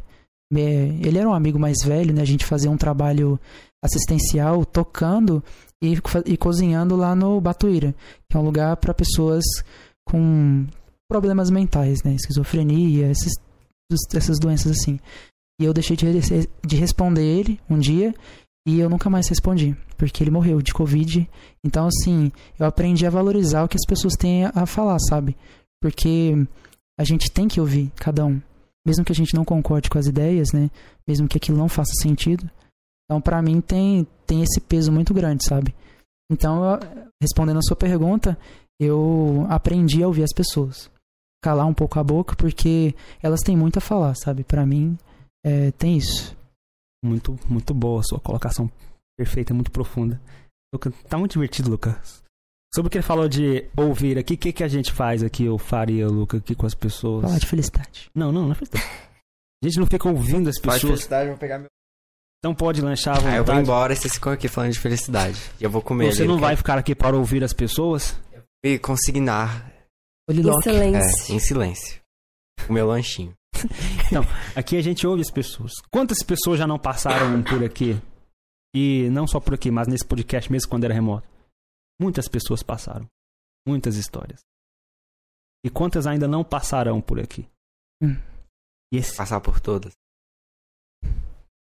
Não, continue. às vezes eu fico triste em saber o quanto eu não conhecerei das pessoas, quantas pessoas eu não terei a oportunidade de conviver, quantas pessoas eu nem imagino que existam. Eu fico triste quando eu penso nisso. Quantas histórias legais teriam para ouvir que eu não vou ouvir? Nossa. Às vezes eu penso nisso aí, dá uma tristeza. Cara, um dia eu fui fazer. Eu tava lá em Porto Seguro. Foi em 2016. Era janeiro. Era uma semana antes de eu começar a minha aula no ensino médio. 18 de janeiro, pra você ter ideia. Eu lembro disso. E eu e meus colegas, né, tava lá, Porto Seguro, zoando o povo, né, fazendo aquelas pegadinhas besta que hoje eles fazem no TikTok, né? Mas aí, Não, dê exemplos, eu quero saber. O que, que Ah, você fazia? a gente, tipo assim, fazia gracinha com menina na rua, sabe? Chegava e. E, tipo assim, fingia que conhecia, ia dar uma, aí ela ia dar um abraço, teve menina que acreditou e a gente zoava, não dava abraço, tentava falar em outra língua com o povo, ou uma língua assim, nada a ver, sabe? E teve uma hora que eu. É, você entendeu? É, é o tipo de coisa que eu gostaria de aprontar às vezes. Eu, É, 15 anos você fala, Tá- tá ah, tudo bem quer isso. zoar, né? Isso aí tá tudo bem. E aí, é, a gente tava lá na, na passarela do álcool, né? Que é um lugar lá de Porto Seguro. E vinha, tava vindo um, um senhor, assim, sabe? De bermudinha, chinelo, tudo. Aí a gente falou assim, ah, vamos perguntar a hora, né? Só pra zoar ele mesmo, pra ver se ele reage em inglês, né? A gente perguntou a, a hora e a gente Perguntou não em viu... inglês. Em inglês. Né? Tipo, ah, que hora, que, que horas são, né? E aí, nesse exato momento, a gente não viu uma figura oculta passando junto com o moço. E aí eu perguntei pro moço, o moço ficou assim, sem nada, mas a figura oculta era um mendigo. E aí o mendigo respondeu, em inglês fluente. A gente ficou, ficou assim, caraca, como assim? E aí depois a gente falou, não, é, é zoeira. Nossa, mas como é que você sabe? Era um universitário depois da formatura. É, praticamente, né? Mas, tipo assim, não vou nem falar nada. Mas aí o cara falou assim que era. Ele era um empresário, né? Ele não, não tava muito satisfeito com a vida, tinha filhas, tinha esposa, mas ele não aguentava mais aquela pressão. Então, igual você falou, tem quantas histórias você vai deixar de ouvir? Esse cara pode estar lá em Porto Seguro, pode ter morrido de hipotermia, pode ter morrido de Covid, mas a gente nunca vai ouvir a história dele. Por que, que ele largou o emprego dele? Ele só falou que largou e depois a gente não. A gente tava na zoeira, né? Não queria ouvir muito bem, né? Mas é isso. Muito profundo essas coisas. Eu gosto de refletir nisso. Cara, eu- é, não, pode falar. Já parou eu- pra refletir essas coisas, Luca? Até procurando Nemo É. a gente reflete, né, velho? Nos colegas, as histórias que você vai deixar de ouvir? Já parou pra pensar nisso? É, tem um- uma frase. Che, né? Que. Quantos livros não vou ler, né? Ler. Mesma ideia, mesma É. ideia. Perfeito. Eu sempre gosto de, dessa ideia porque é muito válida. Aí eu trago aqui pra nossa realidade aqui no IF. Vocês conversam com os coleguinhas que estão do lado de vocês? Aqueles que a gente tranca a porta porque a gente gosta. Tô brincando. Vocês conversam com os coleguinhas? Quantos coleguinhas do seu próprio curso você não conversa? Eu, eu procuro conversar com. Nossa, eu sei o nome de umas pessoas. oito pessoas da minha sala. Melhor isso aí. Eu, Melhor essa, isso aí. Essa reflexão veio muito à tona, eu contando meu caso aqui, ó. Eu entrei em 2020 e não conhecia boa parte da minha turma, não conhecia. Conhecia alguns no início, aí o tempo foi passando. E tinha. Teve uma menina que eu sempre costumava ver nas aulas online, aí veio pro presencial, eu costumava ver. Eu nem, nem sabia bem que curso ela fazia e coisas do tipo. Isso aí, ó, mais de dois anos de curso, mais de dois anos. Aí, recentemente, alguns dias atrás, eu fui lá jantar no RU, sentei. Aí eu vejo essa menina passando. eh, Ela entrou, me viu, sentou, sentou lá comigo na mesa. Eu falei, olha, que curioso. A menina sentou na mesa aqui pra, comigo, tantas mesas ao redor, ela sentou comigo. Interessante. Interessante. Aí eu comecei, a gente começou a conversar. Ela entrou em 2020 comigo, da minha turma. Entrou em 2020. 2020. Eu nunca falei com ela. E nesse momento eu parei pra refletir. Eu falei, a menina é da minha turma. De 2020, eu nunca dei um oi pra menina. Eu não sabia que ela era da minha turma. Ah, então isso Descobriu nesse dia. descobri nesse dia. Você falou com ela? Falei. E eu achei mais interessante ainda porque ela que sentou na mesa pra gente conversar. Eu achei, nossa. Ela, ela que. Assunto. Não, ela sentou na mesa. Aí a gente começou a conversar. ok. Aí eu falei, você por aqui? Interessante. Brincadeira. Mas enfim. Então, a reflexão é essa. Dois, mais de dois anos de curso e eu nunca falei com minha colega de turma. Acho importante, então. Isso não, isso não parece absurdo pra vocês? Pra mim, não. É o que Mas me é. ocorre. Mas é. Olha só. Dois anos de curso. E você pode estender isso assim. Assim, você tá aqui no IF. Tem pessoas no IF que você nunca vai falar. Tem mais, tem gente aqui que estuda. Eu já escutei isso na UFG que não, não conheceu toda a UFG, né? É a mesma lógica. Isso não parece. Só fica aqui onde você, onde você sempre precisa isso. estar, né? No Não IF, parece por absurdo exemplo. pra vocês isso aí? A segunda parte, sim. De não conhecer o lugar onde você tá. Primeira também. A primeira É. também. Não, não vamos Você acha entrar. importante sempre. Não, é importante você. Relações com- humanas Relações humanas. Porque é o que salva desse mundo aqui. é o que salva. Não você estaria sozinha, sem ninguém. Estaria nesse barco aí, ó. Então o que salva são as pessoas. Parece um gatinho. E o que que Ah, gente... mas aí, Tudo tá bem. aí. Um gatinho. É, É a companhia. Tem uma companhia. Então, e essa é a ideia desse podcast aqui, conversar com as pessoas, juntar as pessoas. Quantas pessoas a gente já não juntou aqui, pessoas diferentes que não se conheciam, colocou pra conversar. Como é bom fazer isso. É bom demais, é maravilhoso. Sobre os lugares também. Hum, olha, antissocial. Não, nada, não. antissocial. É maravilhoso. Sobre os lugares que a Bemel falou, é, tem gente que só fica aqui no IF. Que é um absurdo também. Sai, vai passear.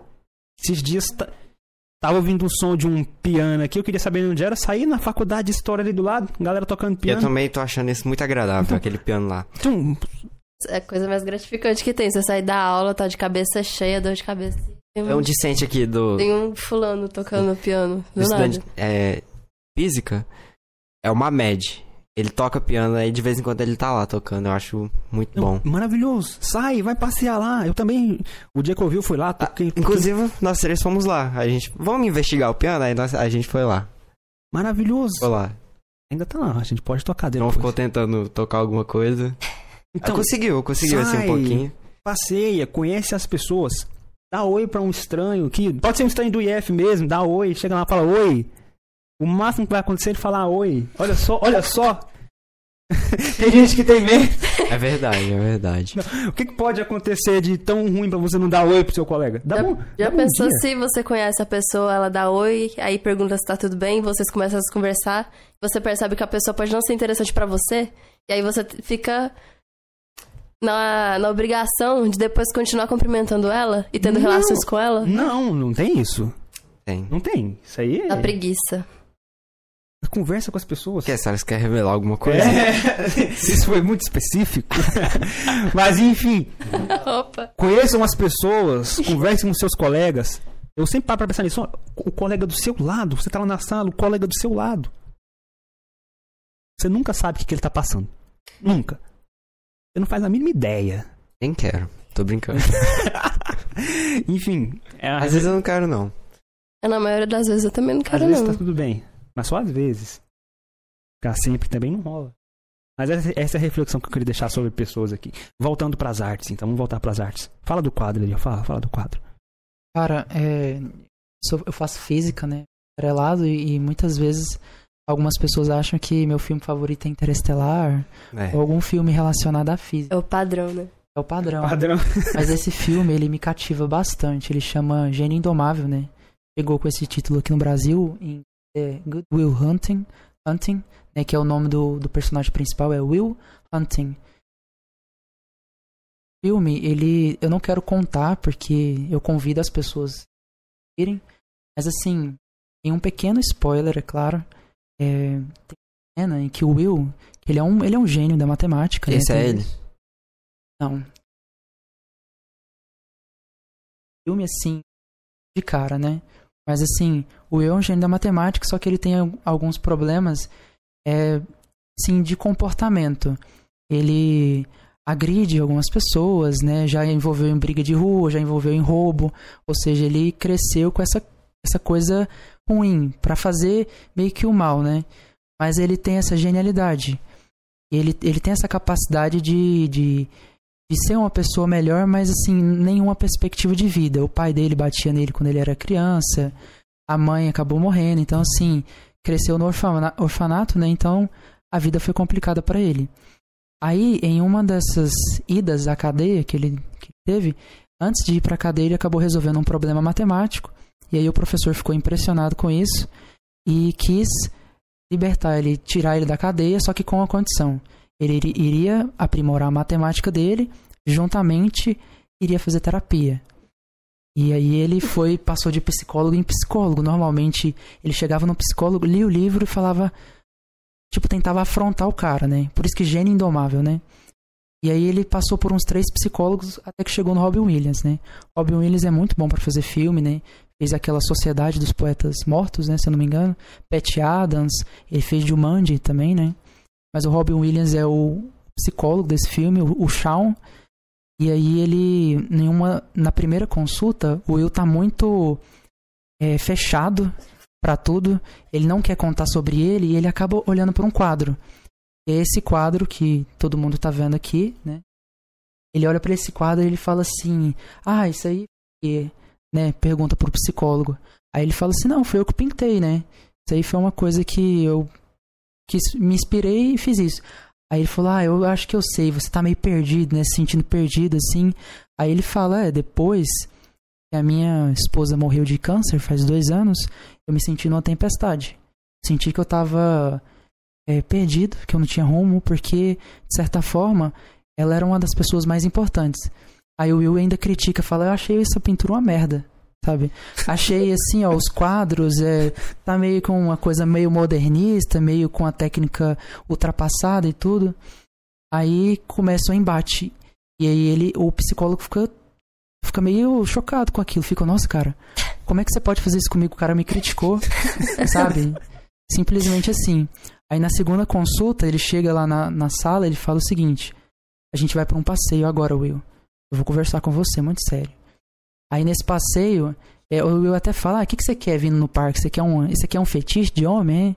É? é uma coisinha que você gosta de ficar olhando pra cisne? Aí ele fala assim: Will, você não sabe de nada. Você não sabe de nada, sabe por quê? Porque você ficou me perturbando muito no pensamento quando você falou do meu quadro, né? Porque aquilo realmente era importante para mim. Mas aí depois de um tempo eu consegui dormir em paz, porque eu entendi que você não sabe de nada. Se eu te perguntar sobre amor, você pode sobre poesia, né? Ele fala: se eu te perguntar sobre poesia, você vai citar Shakespeare, você vai citar, vou falar um aqui, né? Ah, Fernando Pessoa, você vai citar esses caras famosos. Mas será que realmente você sabe o que é arte? Será que você sabe o que é pintura?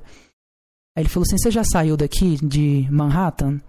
Aí ele falou: Não. Pois é, já estive lá na Capela Sistina, olhando para aquilo, olhando para cima, sentindo aquele cheiro de tinta, e eu realmente vi a arte. Se eu te perguntar sobre amor, provavelmente você deve ter saído com algumas mulheres e elas devem ter feito algum favor para você, alguma coisa do tipo, mas provavelmente você nunca se sentiu invulnerável nos braços de uma mulher.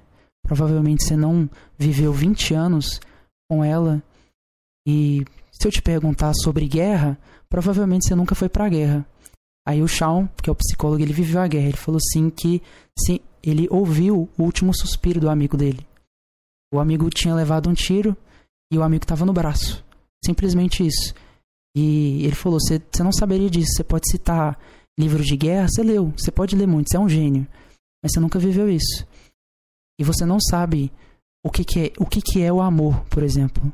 Você não sabe o que, que é chegar no hospital, sua esposa com câncer, e você não entende qual é o sentido do horário de visita. Você simplesmente quer estar lá com ela a todo momento, porque ela vai morrer. Simplesmente assim. Você não sabe a dor da perda. Porque a gente só sabe é, a dor da perda quando a gente ama alguém mais do que a gente mesmo. E aí, essa é uma das cenas mais bonitas do filme porque tudo começa com um quadro. Por isso que eu escolhi essa imagem, né? Mas o Will, de certa forma, ele era totalmente contrário do psicólogo. O Will é um gênio. Ele pode ter conhecimento que ele quiser, ele pode estudar, ele viu aquilo tudo nos livros. Só que o Shawn não. O Shawn viveu. Ele simplesmente ele tem uma experi experiência. Ele, ao invés de aproveitar sobre arte, ele foi lá e pintou o próprio quadro. Ao invés de eu degustar o amor através de uma poesia, eu fui lá e vivi, eu vivi o amor.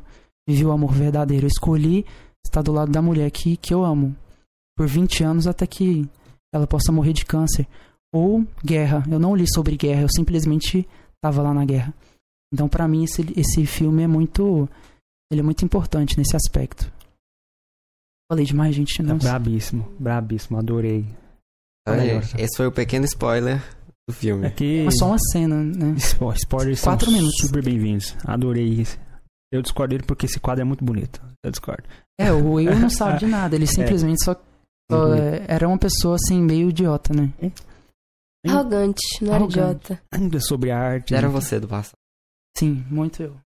Identifica algumas coisas. Sobre arte, então vamos conversar aqui agora com os coleguinhas. Quero saber o que vocês acham, principalmente sobre o que a Sara acha de arte? Que tipo de arte você aprecia, Sara? Todas? Alguma bem específica? Ó, oh, cuidado que vai... vamos começar o metal. Eu ia falar isso agora, eu aprecio mais a música. Música. Porque para mim carrega mais significado por causa da mensagem que passa pra gente, né? Da melodia que pode causar algum sentimento, da letra que passa ideias ou sentimentos. Então eu aprecio mais a música, só que eu sou aberta pra qualquer tipo de coisa, né? Já é válida, já. Muito Contanto que tenha algum significado para mim. Porque eu acho que é o que importa, né, na arte. É ter significado. Entendo bem. Válido, válido. E, de quê? Tremendo? Frio. Frio. Pintura. para poder aquecer. Pintura, poesia. Nosso técnico já. Coisas. Resolvido. Gosta? Gosta? Gosto. Inclusive eu pintava, só que eu parei. Olha só, é, tá vendo, Luca? Esse tipo de coisa que a gente descobre aqui, Luca. É isso que eu gosto. É isso que eu quero. É isso que tem, então. Eu... Você tá reclamando de quê? Não. aqui a gente vai conversar, rapaz. Eu tava reclamando da, da repetição de sempre falar de felicidade. É disso que eu. É, fala, te pego Mas na saída. reclama disso aqui. Isso aqui também sempre acontece. Não. Esse seu safado. Bora lá. Então, Porque é único. Nunca mais. sempre é único. Eu. Não, tô achando que não. É? Continue, sabe? Sempre, sempre é único, Lucas. Vai, Sara. Não, não era só isso mesmo. Eu pintava, eu desenhava, só que eu parei porque começou a ficar mais como obrigação, não era mais uma coisa. Mas de obrigação e deu ruim, deu ruim. deu Pois ruim. é. Eu tentava escrever também, só que nunca saiu nada de muito agradável, não. Será? Não seu tem provas, é né? Já rasguei julgamento. tudo. E é de agradável pra você. É o seu É, eu, julgamento. não me agradou porque eu não passei a mensagem que eu queria, né? Eu li depois e não tinha significado. Mas, que eu queria passar, né? mas alguém poderia ler e achar maravilhoso. É, O que, que você fez? Sim. Jogou fora? claro. Algum dia alguém vai ver, então. Não? Não, não vai não. Você vai jogar Nossa. fora, então? Não, eu já joguei. Você falou sobre isso. Falou sobre isso aí, lembrou de um dia que eu fui lá na lá na FAV passear à toa. Aí eu andei nos corredores pra conhecer, eu andei A na Flávia é o quê? Faculdade de Artes Visuais. É, acho, Safado. parece que serve mesmo pra andar à toa lá. Andar Nossa. todo- Tô brincando. Nossa. Tô brincando, gente. Enfim, calma. eu passando lá, ol- olhei pra um mural e lá tinha assim, ó. O que você pensa sobre você mesmo? Aí os estudantes da FAV poderiam pegar um papelzinho, escrever alguma coisa e colar lá. Picharam. Não, não. Assim, até que tinha alguma coisa legal, algumas coisas legais lá. Alguns escreviam coisas bem legais. Eu parei e pensei, que legal. Aí foi Sim. ler. Tava as pessoas falando delas mesmas lá no mural. Eu lendo, conhecendo as pessoas pelo que elas escreveram. Achei incrível a ideia. Achei incrível. Falei, ah, tal pessoa, tal, isso, isso, aquilo. Algumas escreviam textinho, poesia, desenhavam alguma coisa. Falei, que maravilhoso. Maravilhoso. Então, eu posso não saber o que a pessoa queria passar, mas eu gostei. Achei maravilhoso. Então é uma ideia massa. Você, Luca, já deve ter falado isso, mas fala de novo. Pode falar, vai. Eu gosto lá da FAV. Eu gosto. Não eu, já FAV. sen- é, eu já sentei lá uma vez. Tava com vocês. Lá é bom de ficar. Lá é um lugar agradável. Apesar de.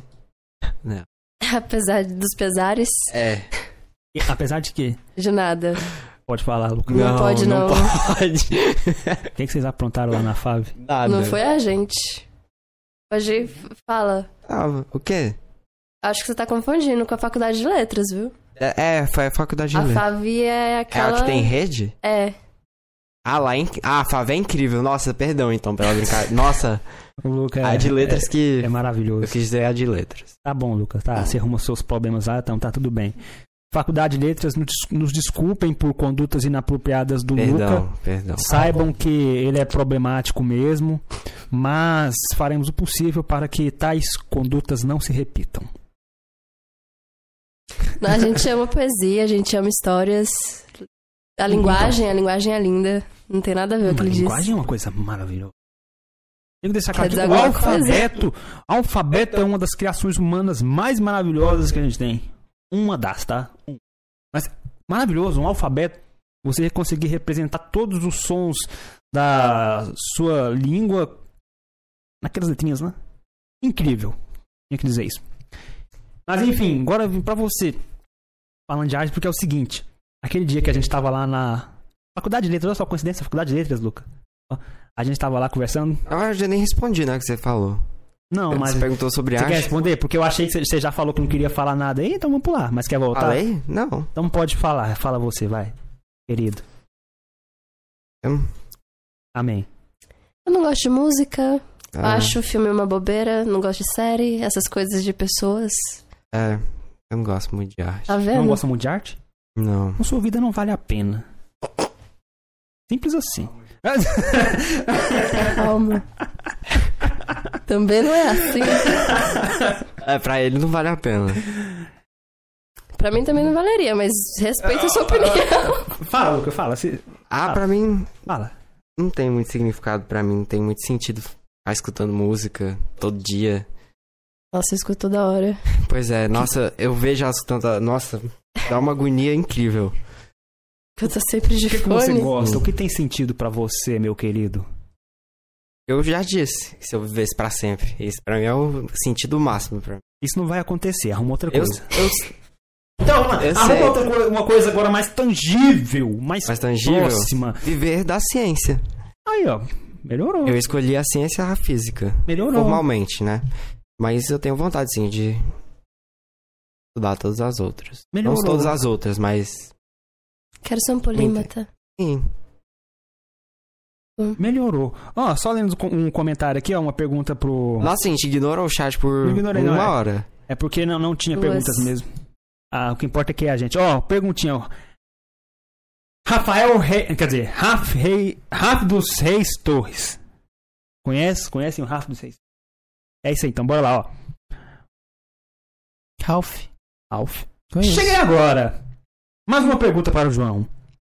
Como foi para você estudar, não sei o que é isso não, Wittgenstein, Wittgenstein. ah, Wittgenstein, como isso mudou sua forma de enxergar o conhecimento? Enxergar entre aspas. Responde aí pra gente voltar sobre artes. E a Isabela falando Giovanni no modo sincero, muito bom.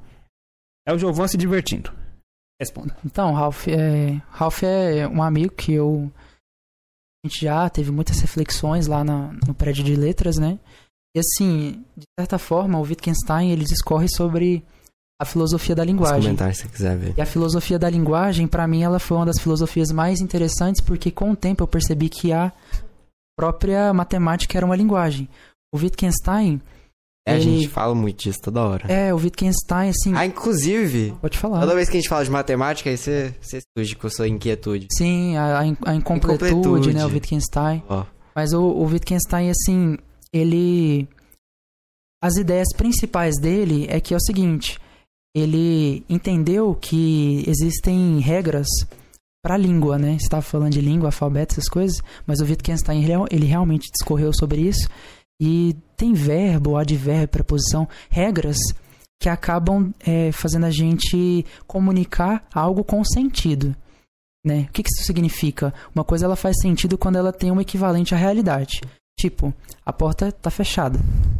É, um, é uma coisa que corresponde à realidade, pode ser verdadeiro ou falso. Agora, um exemplo que eu gosto, que eu até arranjei da cabeça, mas O que, que você quer dizer? Uma coisa faz sentido se ela tá. uma coisa ela faz sentido se ela corresponde a algum acontecimento da realidade. Aí que eu vou falar uma coisa que não faz sentido. Você tem alguma representação que ele quis dizer? Se a gente diz algo que tem alguma representação. Faz sentido eu te falar Ah, que a porta tá vai- aberta? Não, porque ela tá fechada. Hum. Não. Faz sentido Não, essa faz coisa na sentido. sua cabeça? Faz, Não sim. faz? Agora corresponde a uma coisa real ou falso. Não, é falso. verdadeiro ou falso? Falso. Por quê?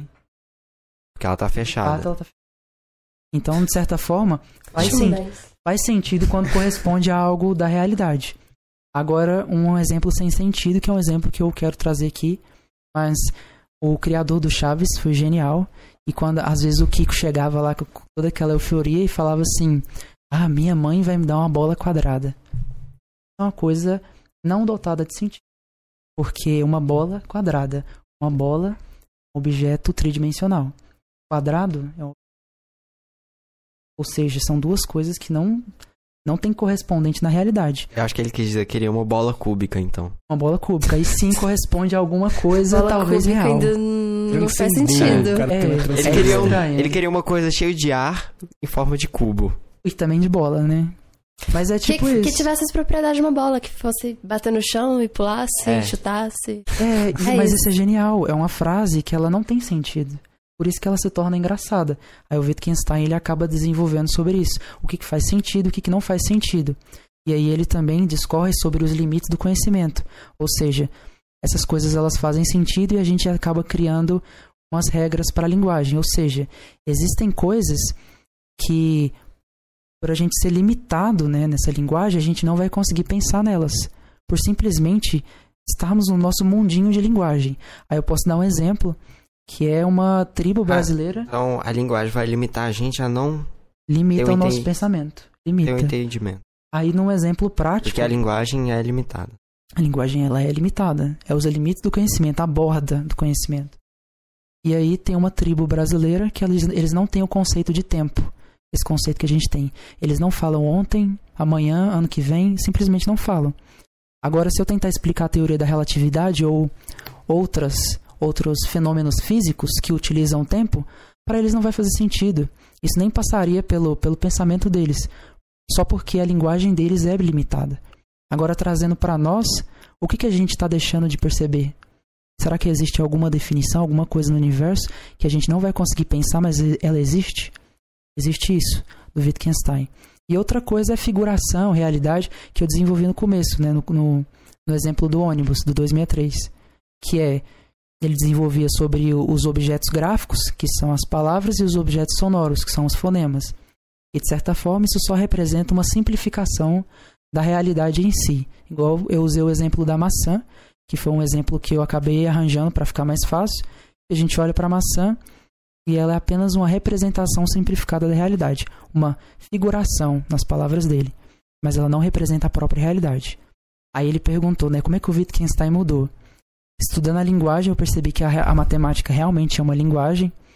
Eu já tinha ouvido isso de pessoas como é, a Matemaníaca, né, a Júlia Jacob, do aquele canal Matemaníaca, e o Felipe Ghisoli, do Universo Narrado. Não sei se você Grande. Felipe Ghisoli. Grande Ghisoli. E assim, eu já tinha ouvido, mas eu não, não tinha propriedade. Mas agora, é, também não tenho propriedade, não, não acho que eu vou ter propriedade para falar. Mas de certa forma, a gente percebe que a matemática é essa linguagem, ou seja, ela essa é a figuração da realidade. Quando eu estudo gravitação, quando eu estudo eletromagnetismo, isso é apenas uma simplificação da realidade. Não corresponde à realidade. Aí uma das perguntas que fica, a gente não mistura quântica nem relatividade no papel. Só que elas, são- elas são apenas simplificações da realidade. Será que a realidade em si também não se mistura? Será que não faz sentido os dois universos estarem um com o outro? Ou será que a minha linguagem matemática ainda está muito simplificada a ponto de eu não conseguir juntar? Sabe? Reflexões assim, mais ou menos. Só que na realidade deveria se juntar, né? Porque se a gente descreve a natureza e no final elas não se encaixam, tipo, fazendo peças simplificadas e separadas e no final não encaixa, então tá errado, né? A gente, nós estamos errados. No caso. Sim, claro. Nós estamos errados. Isso me lembrou uma. Tem uma plaquinha bem ali, ó. É, no corredor do IF, uma plaquinha no corredor. Bem ali, a gente ficou olhando pra parede. É porque você olhou pra lá e... Tá no corredor. Diz o seguinte, é. Não lembro a frase exata, mas é o seguinte. É, toda a nossa ciência, comparada a toda a complexidade da realidade, é brincadeira de criança. E mesmo assim, a ciência ainda é a coisa mais preciosa que nós temos. A gente É- deve é- valorizar. É né? algo assim. Quer dizer o quê? Toda a nossa ciência para descrever a realidade é um absurdo. Chega nem perto. Chega nem perto se a gente for pegar a realidade em sua completude, que a galera fala assim, realidade objetiva. Tem a realidade subjetiva e a objetiva. Uhum. A objetiva, digamos assim, a objetiva é o universo como ele é, realmente. Nossa ciência chega nem perto. A gente não consegue. Vai tentar descrever qualquer fenômeno simples da física, considerando todas as variáveis. Você con- não? você não consegue. Então, nossa ciência, comparada a isso, é uma, uma absurda brincadeira de criança. É. E mesmo assim, é a coisa mais preciosa que a gente tem. Eu, É a- bonito, eu né? achei bonito. Mas se fosse igual o demônio de Laplace, Ah, né? demônio, demônio de lá, Ia ser E complicado, é um né? negócio bem legal. Então, agora voltando pra artes, que é uma coisa que eu que- queria te perguntar. Voltando lá, a gente lá na FL aquele dia, eu, você, Isabela, Sara, ele. Ah, faltou só a Isabela pra completar o timezinho. É. Pera, pera, Até o ah, Ralph. pera, ah, o Ralph. Ah, Ralph. É, tava Ralph. lá É esse Ralph. Sim. Ah, é você, Ralph. Não, não Ele tá aí lembrava. no chat ainda? É esse, Ralph. Ah, eu não sei. Se você tiver dá um oi pra gente, Ralph. Lembrei que é você agora, lembrei. Ele ficou mais caladinho lá. É, tá certo, ele tá. Quando, É, tava como cansado. que chama ele assim? Solilóquio, né? Solilóquio, ele tá certo. Mas enfim, é. Lá eu reparei, você começou a olhar pra árvore e começou a viajar. Eu? Não, Eu? O, Ah. o João. Aí eu falei, massa, é isso mesmo. Qualquer, qualquer pessoa que olhe pra uma árvore e comece a viajar igual você começou a viajar, não, não é uma pessoa normal. Não, não, não é. Não, lembra, não, é lembra assim, lá no início que eu coloquei lá peculiar? Coloca a ênfase aí. é Coloca. no, no sentido bom. Sim. É, Eu, é claro. porque eu entendi você, porque eu faço a mesma coisa. Você começou a olhar para e falou, olha, que belo, balançando, coisa do tipo. Eu falei, e, e se enxergou alguma coisa na vida? Alguma coisa que vale a pena na vida? Alguma coisa. Entendo perfeitamente, eu também viajo. Eu fico daqui, tem as árvores ali atrás, eu fico viajando o podcast inteiro naquelas árvores. O podcast inteiro eu fico olhando pra árvore e fico, nossa, Boa. que, massa, que massa, velho. E eu reparei você fazendo a mesma coisa lá, então eu falei, ó, tem alguma coisa aí.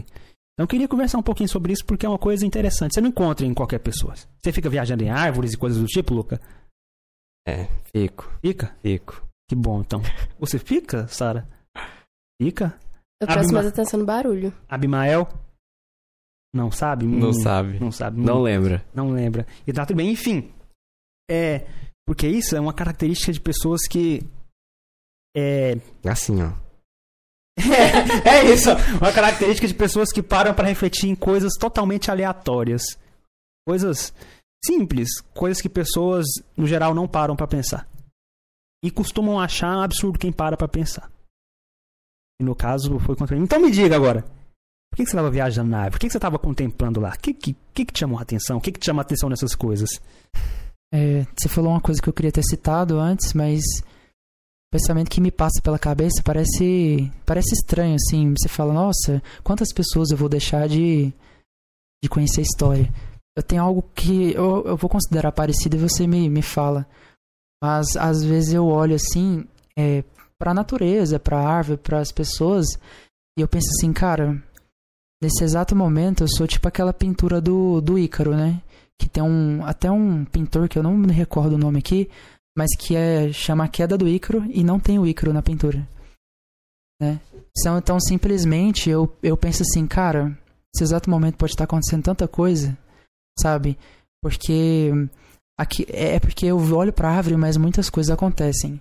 Mas esse mês eu eu vi, é, vi um acidente na minha frente, né? Não quero descrever aqui, né? Porque acho que vai tomar hate, né? Não sei como é que é. Mas é isso aí. Foi um acidente feio, né? Pessoas estavam sem cinto e é, e é isso. Mas eu vi aquilo e eu fiquei muito chocado. Me deu um, um mal-estar né, no, meu, no meu coração, sabe? Dá aquela coisa ruim.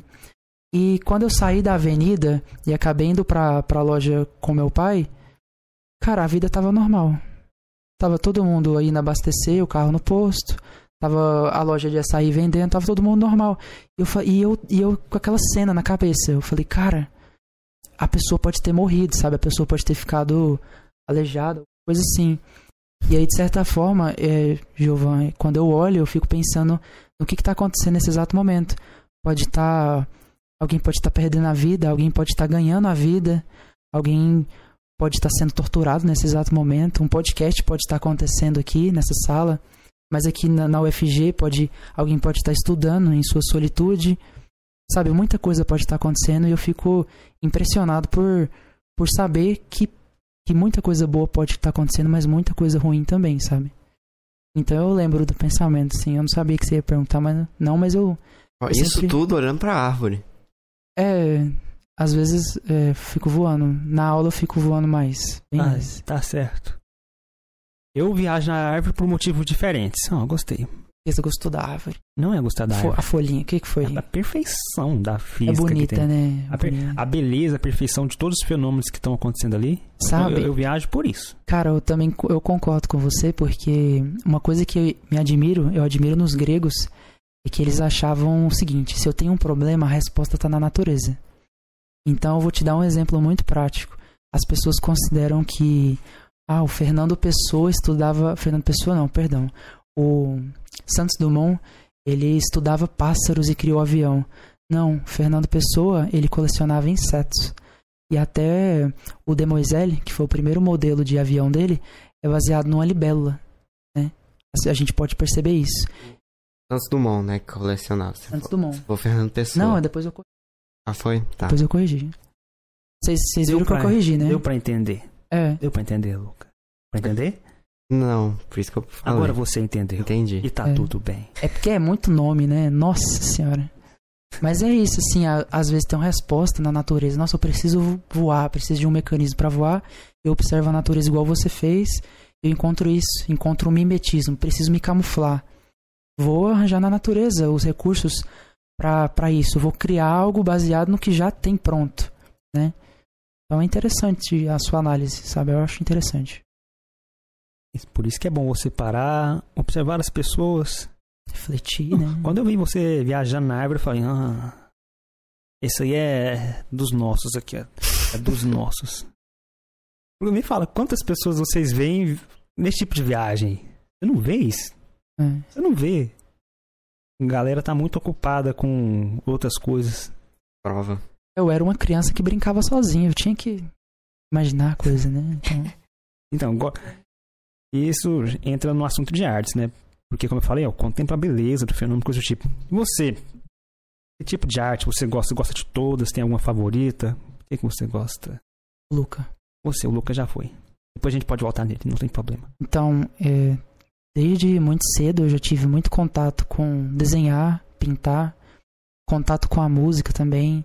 É, eu gost, sempre gostei muito de poesia porque, igual o, eu né, do filme, eu nunca vivenciei o amor em si, que não seja de família. Então eu sempre encontrei o amor é, nessas, nesses trechos, né? Eu sempre leio uma poesia, acaba que eu arrepio bastante, né? Leio uma história de amor, alguma coisa assim, ou até uma história inspiradora, uma história de felicidade. Gosto bastante de poesia. A música, eu acho que a música ela, ela me salva bastante. É, o, o meu humor, se eu estiver triste, eu não vou ouvir música triste, eu ouço uma música muito alegre, muito feliz. Adoro o que, que a arte erudita representa para mim, sabe?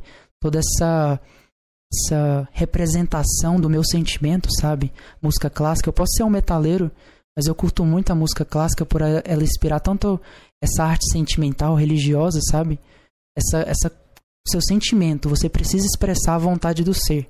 Isso que tem dentro de você pode sair com palavras, pode sair com escrita ou pode sair com música, sabe? É, pinturas, eu sempre tive um apreço muito grande por pinturas do próprio Leonardo da Vinci. Né? Até falei, a Isabela me criticou, né? Falou que é muito clichê. Mas é porque o Da Vinci era um polímata, né? Eu admiro bastante é, pessoas que são assim, né? Estudiosos. E o Da Vinci, ele tinha uma coisa que eu também gosto, que é pintar o rosto feminino. O rosto feminino é dotado de uma delicadeza que eu não consigo expressar. Mas eu expresso no papel, sabe? É de uma complexidade muito grande, diferente de um rosto grotesco de um homem, sabe? De um rosto diferente. Mas a, o feminino é, é interessante, é complexo para mim. Eu gosto desse desafio de, de expressar aquela, aquela pintura, sabe? Aquele desenho. E é isso, né? Maravilhoso. Ó. Perfeito. Eu não discordo de nada que ele disse. Não discordo. É raro. É raro, deixa eu ver. Não tão raro, mas é. Não discordo de nada. Como eu falei. Enfim, ele falou de beleza feminina. Beleza difícil de expressar. Você quer falar alguma coisa? Defender as mulheres? Falar alguma coisa sobre as mulheres? Porque Tá você fala assim. do quê? Tem, tem mulher que falaria. Tem mulher que não gostaria, não. Não, não gostaria. Então, Eu sei. alguma colocação sobre isso? Não. Se a Sara não tem nenhuma colocação, vocês não têm o direito de ter colocação nenhuma. E o chat, como é que tá? Chat, a Isabela tá aqui. É, falando, você falou dela aí, ela falou, tadinho, o Da Vinci era massa. Aí. Pronto, voltou atrás. É, o- ó, Isabela e Ralph, vocês podem conversar aqui com a gente, tá bem divertida essa conversa.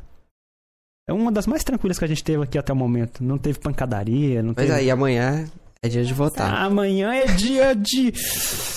De. Hum, Ó, não evolução. precisava ter tocado nesse assunto. É, parar.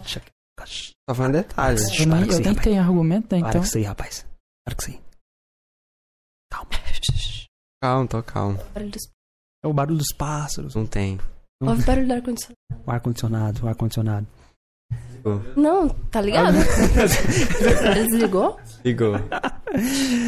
Você tem mais alguma coisa na sua pauta aí, Lucas? Ou a gente pode ir pra alguma pauta? Bom, a gente podia discorrer. Bom, eu tinha combinado assim com você mais ou menos duas horas, né? Já. Então. Cinco e meia. É só se quiser. E tá muito. Não, não, se você poder. Ele pode. Você Você pode? pode? Você pode? Eu posso, eu posso. A Sara pode? A Abimael pode?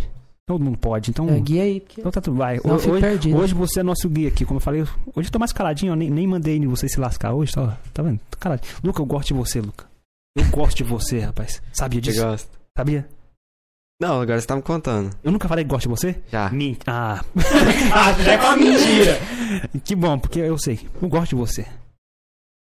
Obrigado. Você também é muito legal, gostei de você. Nossa, olho começou Obrigado, a gosto. ficou emocionado. Eu gosto Não, de você. Aqui a gente pode se emocionar. fico com o olho tudo, aberto tudo bem se emocionar. Gosto de você também, sabe? Gosto, não, eu fico vergonha, tá Gosto de você. Obrigado. Adoro sua franjinha. Obrigado. Adoro sua franjinha. Então eu gosto muito de vocês.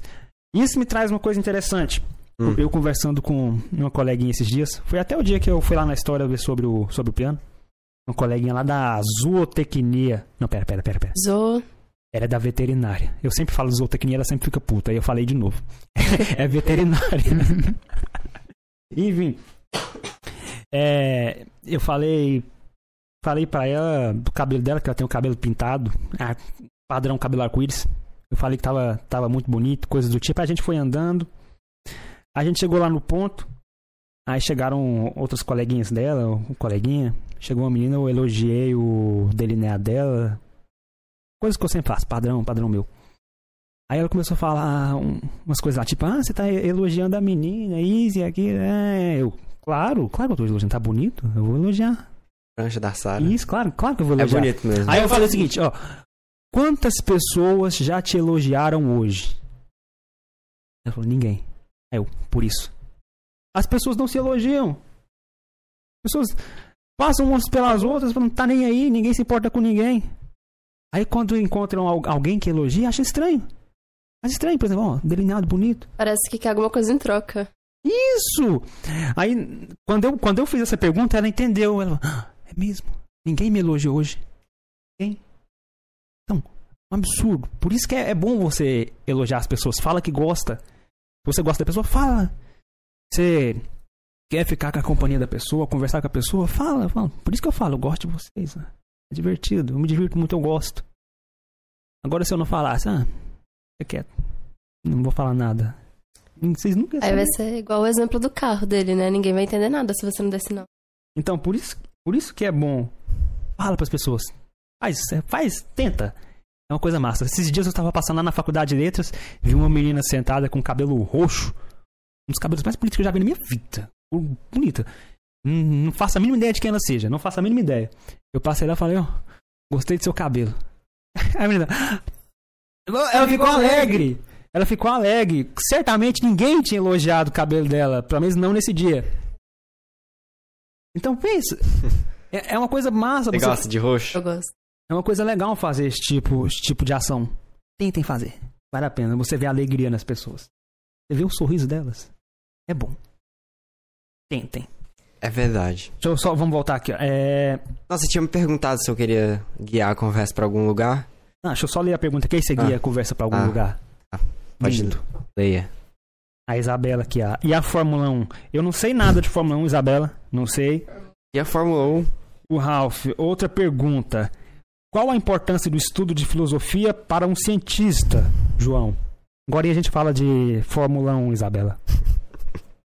Ela quer falar de Fórmula 1. Aí você guia pra Fórmula 1 também.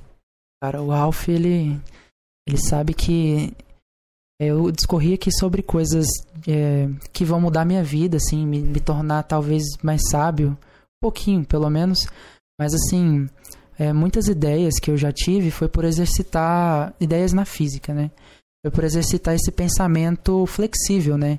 De certa forma, eu vou e, e- penso sobre alguma ideia, né? Eu gosto de falar muito isso. Quando eu leio Aristóteles, eu sei que o Aristóteles não está 100% certo. O, tempo era outra época, é muito diferente. E quando eu leio, a- o que eu gosto de falar é que eu entro na brisa do filósofo. Então, normalmente eu exercito saúde. Amém. É, normalmente eu exercito entender o que está acontecendo, entender, supor. Suponha que isso seja real. Né? Igual o vídeo do ovo. Você viu? Não. Não. E é, eu não, po- não fica difícil de falar, mas é como se todo mundo fosse a mesma pessoa. Ou seja, quando você foi injuriado com alguma pessoa, você, você foi idiota com alguém, você simplesmente foi idiota consigo mesmo. Ou quando você fez uma ação boa, você tá fazendo uma ação boa consigo mesmo. Porque cada, todo mundo é a mesma pessoa, né? Cada um é a, é a mesma alma. Esse é o vídeo do ovo, mais ou menos. Eu quero que você explique. Mas essa ideia eu não acredito nela. Mas eu fui na, na brisa, né? Como dizem. E eu acabo pensando, poxa, eu vou tratar as pessoas de forma mal educada, eu vou estar sendo comigo mesmo. Ou se eu tratar de forma boa, eu também estarei tra- tratando de uma forma a, a mim mesmo, né? Seria mais ou menos isso. Agora voltando para a ciência, né? Porque eu fugi um pouco. A gente tem que exerci- exercitar esse pensamento flexível, entender. Será que, como Einstein não concordava com a mecânica quântica, né? E se isso aqui for real? Será que se eu investigar mais um pouquinho eu vou chegar em alguma verdade? Ou será que isso aqui é mentira? Eu nunca vou descobrir se eu ficar com o pensamento fechado. E a filosofia é isso. A filosofia é você utilizar a sua razão. Aí que vem até algo cartesiano. O Descartes ele acreditava que você tinha que utilizar seu pensamento racional em muitas áreas do conhecimento, aquelas em que era possível, né? Porque na arte a gente sabe que às vezes é complicado, é mais sentir. Mas o Descartes acha que é isso, é utilizar a razão, mas de certa forma com um pensamento mais flexível, é entender todos os pontos de vista. Eu acho que é, até agora, né, de horas de podcast, todo mundo entendeu que eu tenho esse pensamento flexível. E se eu for né, nesse clube de Wicca, se eu for nesse clube de maçonaria e descobrir que aquilo é verdade e formalizar isso para uma equação, você entendeu? Aí vai deixar de ser pseudociência, que eles estavam utilizando de uma forma ruim. Mas agora não, eu descobri qual é a verdade. Eu vou aproximar todo mundo do que é real. Eu vou aproximar todo mundo do que verdadeira, verdadeiramente é o conhecimento. Então eu acho que para o cientista é isso. É você entender, você pensar e não deixar que esses preconceitos, essas, essas ideias não flexíveis perpetuem, perpetuem dentro de você. Brabíssimo. Perfeito. E fica falando, eu fico viajando em muitas coisas aqui. Muitas coisas. Uma delas foi a unha roxa da Sara. Ela tá com a unha roxa. A capinha do celular é roxa. Pulseira, ro... Pulseira roxa. Eu Ou sempre me fala se eu me perder no pensamento não, que, não, né? que se perder. Claro que pode se perder, tudo bem. Perder é bom demais. Primeira Essa pessoa graça. que me fala isso. E eu, eu fico viajando nisso, aí eu comecei a viajar no burrinho, viajar em poesia. Poe- Eu, eu adoro poesia porque eu comecei a valorizar muito isso. Qualquer coisa pra mim já é motivo de poesia. Esses dias eu tava aqui, Sou apaixonada, né? eu pela adoro, vida. adoro. Definiu bem. Definiu bem. Então, Ah, a calma gente... aí, calma aí, pera, Ah, pera, pera, pera, deixa, deixa eu só contar isso aqui porque é muito legal. Ó, eu tava aqui, aqui na sala um dia de manhã. A Hum. porta tava fechada, só que não tava trancada. Aí tava de boa. Chegou o Marco. O Marco começou a destrancar a porta. Que não tava, Aquele do cabelo É. grande? é, ele começou a destrancar a porta que tava aberta. Não tava dando, não tava dando certo. Aí eu, eu tava aqui dentro e já comecei. Ele tá destrancando a porta. Só que a porta tá aberta. não tá dando certo. Ué, Aí eu comecei a falar, poético. Isso é muito, po- muito poético, isso é poesia. A porta. Ele tá destrancando a porta. E não tá trancada. cara. Eu parei, eu fiquei Nossa. viajando nisso e falei. Nossa, Sabe, oh, eu, vou te, eu vou te falar uma coisa. Você- teve um exemplo muito magnífico. Tem um desenho que eu gosto muito e me deixa muito emocionado, mas é o E Soul. Sabia que você ia citar isso, pode continuar. É, que eu até citei um dia pra sala. Opa, tem que ficar perto. Mas você falou, ah, ele já tá destrancando a porta que tá trancada. E o personagem principal, né? Nossa, eu tô dando spoiler de filme aqui que eu vou pode falar. dar spoiler, que a gente não tem problema não. O personagem principal, você já assistiu esse filme? Não sei. Ele é apaixonado pela música, ele toca piano. E ele toca piano pra criança, ou seja, Você disse o criança. nome do filme? Soul. Ah, não assisti não, mas pode dar spoiler. Soul aí. de, do, da, do estilo musical. Não é de Pode alma. Spoiler, né? spoiler é maravilhoso. E aí ele toca pras crianças, as crianças ficam lá babando, né? Catarrando, né? E ele fala, cara, não é isso que eu quero. Eu toco jazz, eu toco soul. eu- nossa, eu, eu te- dou minha alma aqui e eu queria estar no show, sabe? Aí ele vai, no decorrer do filme, ele consegue, tudo, tudo bem, ele dá o show dele. E ele sente tudo, ele, ele vai pra outro lugar quando ele tá tocando piano, né? né, Tocando jazz com a banda. Aí no final, né, o show acaba e tudo, todo mundo arruma os instrumentos. Aí ele fala pra vocalista que é a, a líder da banda, né? Ele fala: Nossa, é, a minha vida, in- minha vida toda estive procurando por isso, mas parece que não é isso. Aí ele fala, aí ela fala assim: Você já ouviu a história do peixinho? Aí ele: Não, como assim? É porque tinha um peixinho que ele foi até um peixe ancião. E ele perguntou: Peixe ancião, eu tô procurando um tal de oceano, você já ouviu falar? Aí o peixe falou: Mas oceano? Você tá no oceano? E o peixinho fala: Não, isso aqui é água. Ou seja, ele já estava no lugar onde ele devia estar. Ele, Poesia. ele, ele tava abrindo, destrancando a porta que já estava destrancada. Você entendeu? Esse, esse foi, veio nítido na minha cabeça. Poesia. Isso aí é o resumo daquele, daquela figurinha, daquele meme do poético lá. Poético, literalmente poético. Ah, você não fez isso, Giovanni. Você reduziu Não, não tudo reduzi. isso a um meme. Não, você pega um meme no sentido, no sentido certo, que a galera usa pra coisas muito, muito do nada, nada. Agora aqui a gente trazendo uma coisa que realmente tem significado. Poético, poético. Agora pode conduzir, volta lá. A gente. Não, vou continuar falando de música aqui, vai, continua, vai. Pô, a gente pode... Não, pode conduzir, vai. É, Você comentou sobre incompletude. Ai, meu Deus. É, você quer falar sobre incompletude? Jesus. Giovanni, falei- você gosta de matemática, de assunto de matemática, sim? Gosto. Gosta? Tá Gosto. de boa? Gosto. Bom, Então, sobre a incompletude, é porque toda vez que eu falo com ele, com o João, de matemática, sempre algum ponto ele, ele pega. Incompletude. Jesus. Incompletude. E você me falou basicamente o que é. Aí eu quero agora ouvir de você, seu entendimento da incompletude, por que que ela te incomoda? Tá, é, A ponto de você toda hora citar ela. de certa forma, o conhecimento da matemática, ele ele veio dos gregos, né? Ele veio assim, esse método que a gente utiliza, né? Ele veio muito dos gregos em relação a esse método axiomático, esse método de dedução lógica das coisas. Só que por dois mil anos, praticamente, desde os elementos do Euclides, né? Aquele livro que falava tanto de geometria quanto aritmética, entre outras partes básicas da matemática, o livro do Euclides ele se baseava, é, ele baseava suas conclusões lógicas em postulados, axiomas.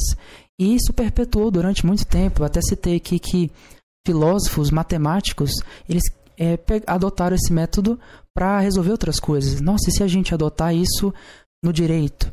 Se a gente adotar isso na filosofia, né? Até o Spinoza tem um livro que eu estou lendo que é o Ética.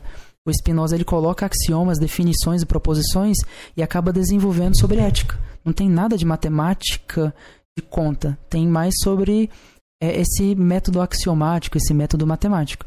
Por anos isso perpetuou. Só que de um certo um certo momento começou a incomodar muito os matemáticos, porque eles encontraram certas falhas no método axiomático, principalmente na teoria dos conjuntos, né?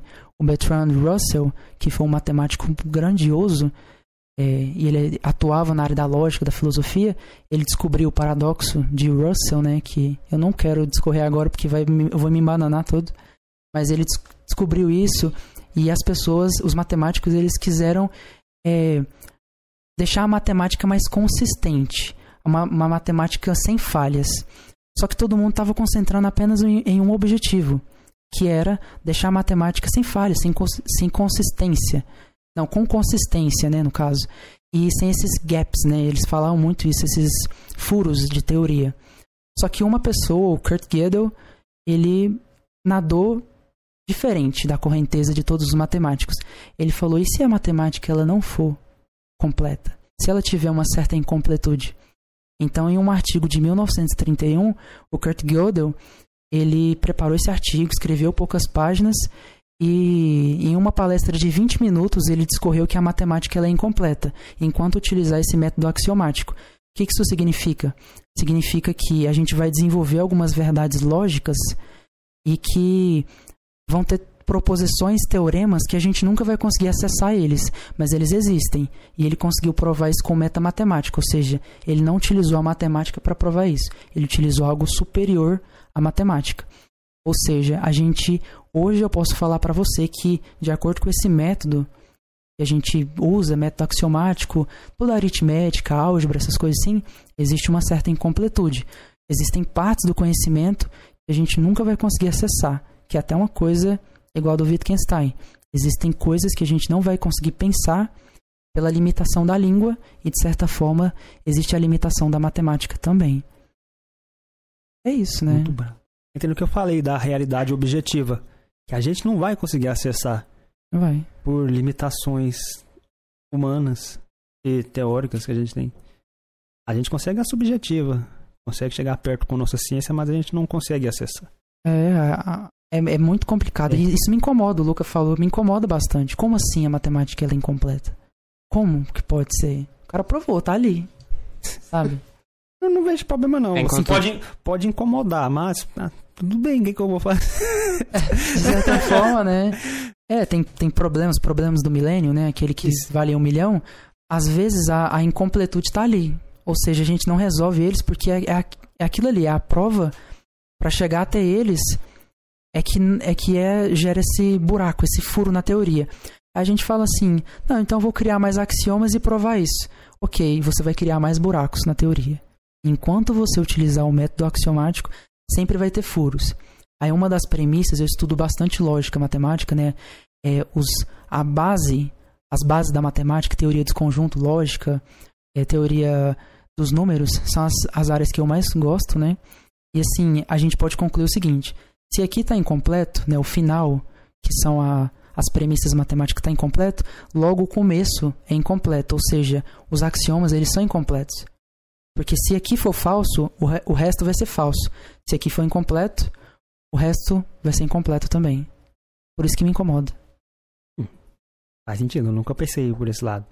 As premissas estão erradas. Premissas estão. Mas você fala que as premissas matemáticas estão erradas, olha só, olha só que, que ousado. Ousadia. É, a gente tem que. Aí me perguntou qual que é a minha opinião sobre. A minha opinião é que enquanto a gente não mudar a nossa matemática, vai existir a com- incompletude. Ou seja, daqui a uns tempos vai ter muito furo na teoria. Quanto mais axiomas, mais, mais postulados, mais furos as no- a nossa, essa nossa teoria, nosso arcabouço de conhecimento, Quanto mais se avança quanto mais eu avanço, nessa lógica, mais, mais, os furos. mais incompleto fica. Então, se a gente não mudar agora, eu não sei como é que muda, eu só tô, tô falando a minha opinião. Porque senão eu já estaria trabalhando nisso. Mas assim, é, a gente precisa mudar urgentemente. A gente precisa de, um, de uma matemática com essa completude. Mas eu não sei como. Porque ela é, como eu disse, ela é, ela é uma linguagem, uma linguagem é apenas uma simplificação, uma representação simplificada da realidade. Ou seja, como é que a gente utiliza algo diferente disso? Se eu preciso estar olhando, se eu preciso estar vendo, ah, 2 mais 2 é igual a 1. Um. Se eu ouvir isso, pra mim faz sentido. Se eu olhar no Certeza. papel. 2 mais 2 é igual a 1. Não, per- perdão, velho. Você viu? Eu soltei uns trem aqui. Mas 1 um mais 1 um é igual a 2. Perdão. É que eu tô meio coisado aqui. Mas é isso, 1 um mais 1 um é igual a 2, você ouve isso e você fala, ó, faz sentido. Mas aí você, ouve, você lê também faz sentido. Que outro aspecto a gente vai arranjar de matemática para poder discorrer sobre a realidade? Eu não consigo imaginar. Parece algo muito extrafísico, sabe? Uma matemática extrafísica, né? Eu tô discorrendo uma coisa meio estranha aqui, mas dá a impressão que é isso. Entende? Entendo, Algo que foge do empírico. entendo. Ah, muito bom. Nossa, eu soltei. Por que, que eu soltei? 2 mais 2 é igual. Pior que você soltou isso aí, eu falei, caralho, é verdade. Você soltou essa, eu falei. Não, não, não. Poético. É, eu falei, falei sem querer. O que, que eu soltei mesmo? 2 mais 2 É é 2 igual. mais 2 igual a 1. Um. Eu não tô nem não. Falei, Você sabia? Caralho. No momento tava, tava assim, mas depois pensei, uai, peraí. É, perdão. po- poético. Mas... Não, ô, meus amigos, se estiverem assistindo, eles sabem que eu solto uns negócios desses. Mas é engraçado eu falar de é, um mais um, é que. Meu Deus. Negócio. É, é que, tipo, é engraçado que demora 379 páginas no livro do Bertrand Russell, aquele que descobriu os furos, pra ele provar que 1 mais 1 é igual a Eu 2. vi isso aí, eu falei, rapaz, Cara, sabe qual qual que é o pior, Giovanni? É que ele. São três livros, cada um é quase mil páginas. Aí ele provou, ele falou: ó, tem um método rigoroso e agora não tem furo.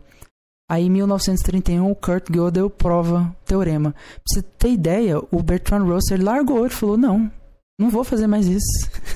Cara, é, uma, tem matemática que fala: eu não vou fazer mais isso aqui, velho.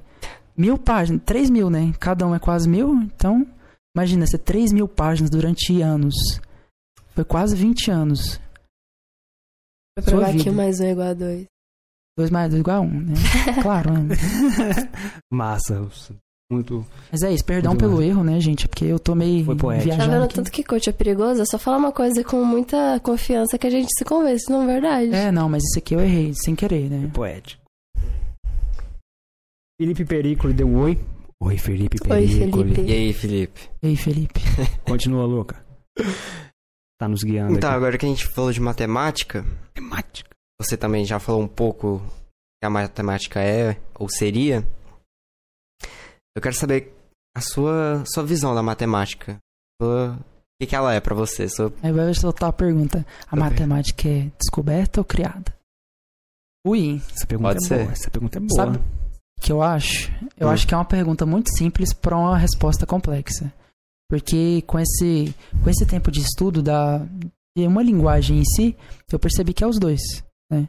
Que existe essa entidade abstrata, essa coisa que permeia todo o universo, esses padrões, tanto geométricos, aritméticos, né? Eu vou chamar assim porque eu sou limitado pela linguagem dos homens, dos humanos, né? Mas assim, pelo Ah, essa português brasileiro. Muitas lembranças agora. Né? Não significa que aquilo que eu vejo é aritmética, mas eu tô nomeando assim, então de certa forma, essa entidade abstrata tá ali. Mas eu que criei aquela, aqueles risquinhos no papel, né? Eu, como um primata aqui no planeta Terra, eu criei aqueles risquinhos para representarem alguma coisa. Seria o equivalente a eu criar as regras do jogo de xadrez e cada peça representa uma pessoa na realidade. E cada quadradinho representa um lugar no espaço. E aí, de acordo com o movimento, cada movimento representa algo na realidade. Mas, essa- mas isso é apenas uma simplificação, não representa a realidade. A realidade está ali, intrínseca ao que ela é. Mas o jogo de xadrez é uma criação minha. Então eu acho que é os dois, sabe? Sentido a gente falar que ou foi criada ou, ou descoberta, sabe? É os dois. Gostei. São os dois. Gosta muito, sabe? Aqui, aqui nesse podcast já, já afirmaram que ela foi criada. Eu tenho uma certa preocupação com. Vai ver porque existe a, a, a lógica, a matemática da realidade mesmo. E a nossa matemática, né? Que é tentar explicar essa matemática da realidade. Essa entidade abstrata que eu falei, né? Eu não, eu não tenho um nome pra isso. É estranho falar, ah, isso aí, essa coisa, né? Porque a gente tem duas gravitações, mas uma, uma foi criada primeiro, a outra depois, e pode existir outra. Mas a realidade tá ali, é aquilo ali que atrai corpos. Realidade. Realidade objetiva. Realidade objetiva, rapaz. Einstein falou disso, Born falou disso. Os grandes, né? Estudavam Eles- filosofia. Eles falaram disso. e Eu já li o que eles falaram e achei bem divertido. Bem, bem. O desenho da Isabela é lindo. Tanto é que no último podcast. No último podcast ele tava ali, ó. A gente não colocou Ah, quadro, a gente colocou o desenho da Isabela. Por quê? Por quê? Porque o desenho dela tá bonito. Vamos colocar lá. Lindo, parabéns, Isabela. Artista. Agora eu já falei que, que tinha no último podcast que era pra você ver, né? Mas vai ver mesmo assim. Você vai gostar lá. Seu desenho lá, a gente colocou. Porque seu desenho ficou muito bonito, Isabela. Certo? Certo. Agora, Pode falar. pode falar, Pode você falar. falou muito de metafísica, de. É. Disso de. Aí. A gente podia comentar, acho, do hiperespaço também. Hiperespaço. O hiperespaço tá. Tá pra isso, né? Ou não? É, tá. Pro De certa forma tá, né? Algo além da física, algo além dessa natureza, né? Que a física, né, veio do, do Aristóteles, né? Essa estudo da natureza, né? Então a gente estuda o que, que é possível ver, é possível en- é, entender pela, por essa fenomenologia empírica. Aí o hiperespaço ainda foge, né? É interessante porque tem um livro do Michio Kaku, né? Que é aquele físico japonês, chinês, não sei, asiático. E ele o livro do hiperespaço foi um dos meus livros favoritos de física porque ele quebra o senso comum. De certa forma, eu como físico, futuro pesquisador, eu quero quebrar um senso comum de todo mundo, sabe? Quero criar algo novo. E o hiperespaço ele veio com isso, relatividade, entre outras teorias. E foi criado é, com da seguinte forma, né? Tinha os postulados de Euclides, né? Se eu não me engano, os cinco postulados. E o quinto era um problema. O quinto diz que é o seguinte: temos uma reta e um ponto. Existe uma única, uma, apenas uma e única reta paralela à primeira, só que ela passa por esse ponto. Esse é o quinto postulado. Né? Ele é grande, mas ele se resume a isso. E por muito, muitos anos, né, quase dois mil anos, os matemáticos eles olhavam para aquilo e falavam: Nossa, que parece um teorema. Ou isso parece muito falso. E alguns matemáticos também, como Lobachevsky ou, ou Riemann, né? Eles ou assumiram que era mentira ou assumiram que era verdade. De certa forma, criam, é, acabaram criando a geometria riemanniana, né? Ou geometria hiperbólica. E isso não tinha muita utilidade, né? Na época que foi apresentado, gerou uma polêmica. Teve gente provando que o mundo era tridimensional apenas, porque era isso que passava por nossa fenomenologia empírica, né? Por nossa experiência. Mas aí, de certa forma, veio o Einstein em 1905 e ele utilizou isso na teoria da relatividade. Só que com um universo com quatro dimensões, e a quarta era o tempo. Com o tempo, para a unificação das leis da física, tanto a mecânica quântica quanto a relatividade, alguns físicos criaram teorias como supercordas, teoria das cordas, teoria Kaluza-Klein, para um universo de 12 dimensões, de até 11 dimensões, né, perdão. para explicar como é que tudo funcionava. E eu adorei essa ideia. Quebra todo o senso comum, porque para mim eu vejo tudo tridimensional, da mesma forma como eu vejo a Terra plana, mas a Terra não é plana, ela é um geóide. Ou seja, será que eu estou vendo o mundo de forma simplificada, né? E aí que vem a discussão do começo. Você vê que os meus pensamentos estão muito interligados em relação a será que eu vejo a realidade como ela realmente é ou será que eu sou apenas um ignorante? Uma pessoa vivendo à deriva do conhecimento aqui sem saber de nada, sabe? Então, a teoria do hiperespaço ela, ela é muito significativa para mim, onde eu quero muito trabalhar, entender como é que ela funciona, mas ela, acho que, se eu não me engano, ela tem um, ela gera um certo preconceito entre os físicos. É como se eu fosse um, um crente na ciência, né? Praticamente isso. Porque não tem prova, só matemática. Mas é isso. É válido. E você comentou da teoria das cordas. Teoria. Sim. Também quero saber o que, que Quero que você discorra também sobre isso. O que, que você acha do entendimento? Ah, cara. Se isso te incomoda, se isso você acredita. Aí, você tem uma... Cara, acredita. Que, quebra, é, é, quebra o pra isso, né? Quebra o senso comum, né? A teoria das cordas, se eu não me engano, ela acredita é, é, que o universo em si, no seu, no seu funda, seus fundamentos, né? A matéria, ele é formado de microfilamentos unidimensionais, que seriam essas cordas. Ou seja, toda a matéria, tudo parece ser formado por isso. E a gente, nós possui, nós enxergamos, né, vou falar bem entre aspas, nós enxergamos partículas diferentes, elétrons, prótons, quarks, quarks, gluons, né? A gente enxerga diferente porque eles estão vibrando de forma diferente. Ou seja, é como se tudo fosse formado pela mesma coisa, mas o que muda é a vibração. Então, assim, de certa forma, eu acho interessante só por quebrar o senso comum, só por me imaginar, imaginar como seria enxergar na quinta dimensão, na quarta, aí que entra o interestelar, né, que a gente consegue enxergar passado, presente e futuro tudo ao mesmo tempo, tudo está acontecendo de forma é, é, contínua, sabe? Nesse exato momento, por exemplo, o meu enterro está acontecendo. Pessoas estão chorando lá e estão colocando o meu caixão debaixo da terra. É como se isso estivesse acontecendo nesse exato momento. Eu te falei nesse exato momento agora, mas imagina nesse exato momento em cada tempo do, do espaço-tempo, né? Cada local. Seria interessante. Eu, eu, por isso que eu gosto de quebrar um senso comum, sabe? Se eu estiver falando alguma coisa estranha, vocês estão muito calados. É porque a gente tá te ouvindo. Estamos ouvindo. É, ué. Vai, vai que você quer discordar, ué, né? Não, tá tudo bem. Pode discordar. Eu não, eu, assim, a teoria da, da, das cordas eu verdadeiramente vou saber quando estudar ela, né? E ainda foge do meu arcabouço, né? Tudo bem. Então busque conhecimento. Busque o Bilu. Busque aí. Busque o conhecimento. É, é, engraçado, né? A gente não pode falar que é do Kant, né? Saperalter. É do. É do ET Bilu. Kant. ET Bilu. É, Kant, né? Praticamente. é uma pérola do jornalismo brasileiro. Nossa. Em conhecimento, né? Coisinha. Uma pérola, uma pérola. Por isso que a gente não acredita em outras coisas reais, né? De Alien. E não vou falar de Alien, não, porque não. Sabe, falar de Alien. O Lucas sabe que, nossa senhora. Rapaz, eu procuro, hein? Você procura? Procuro, eu queria ver, de verdade. Tá certo, tem que procurar. Não é? Tem que ver, é válido que... procurar. Tem. Tem, tem. É válido procurar, tentar se comunicar, é muito, muito legal. Quando você achar isso... Não, ele não vai acreditar se eu É, eu vou te chamar ele. de mentiroso. Certeza. Você sabia... Vou te contar uma curiosidade interessante aqui que é, em 2016, né, eu costumava viajar muito com a minha avó para uma viagem religiosa. Né? Eu nunca fui muito religioso, nem sou agora, mas era uma viagem católica. Lá para Aparecida do Norte, depois a gente ia para São Paulo, Rio de Janeiro, essas cidades assim. E lá em São Paulo, em 2016, em julho, eu, fui no Museu do Café e fui no Museu de Antropologia Brasileiro. Lá no Museu de Antropologia Brasileiro tinha até uma carta de 25 páginas do padre José de Anchieta. E ele descreve, né? Nossa, tem pássaros aqui, tem tucano, tem bem TV, tem entre outras coisas.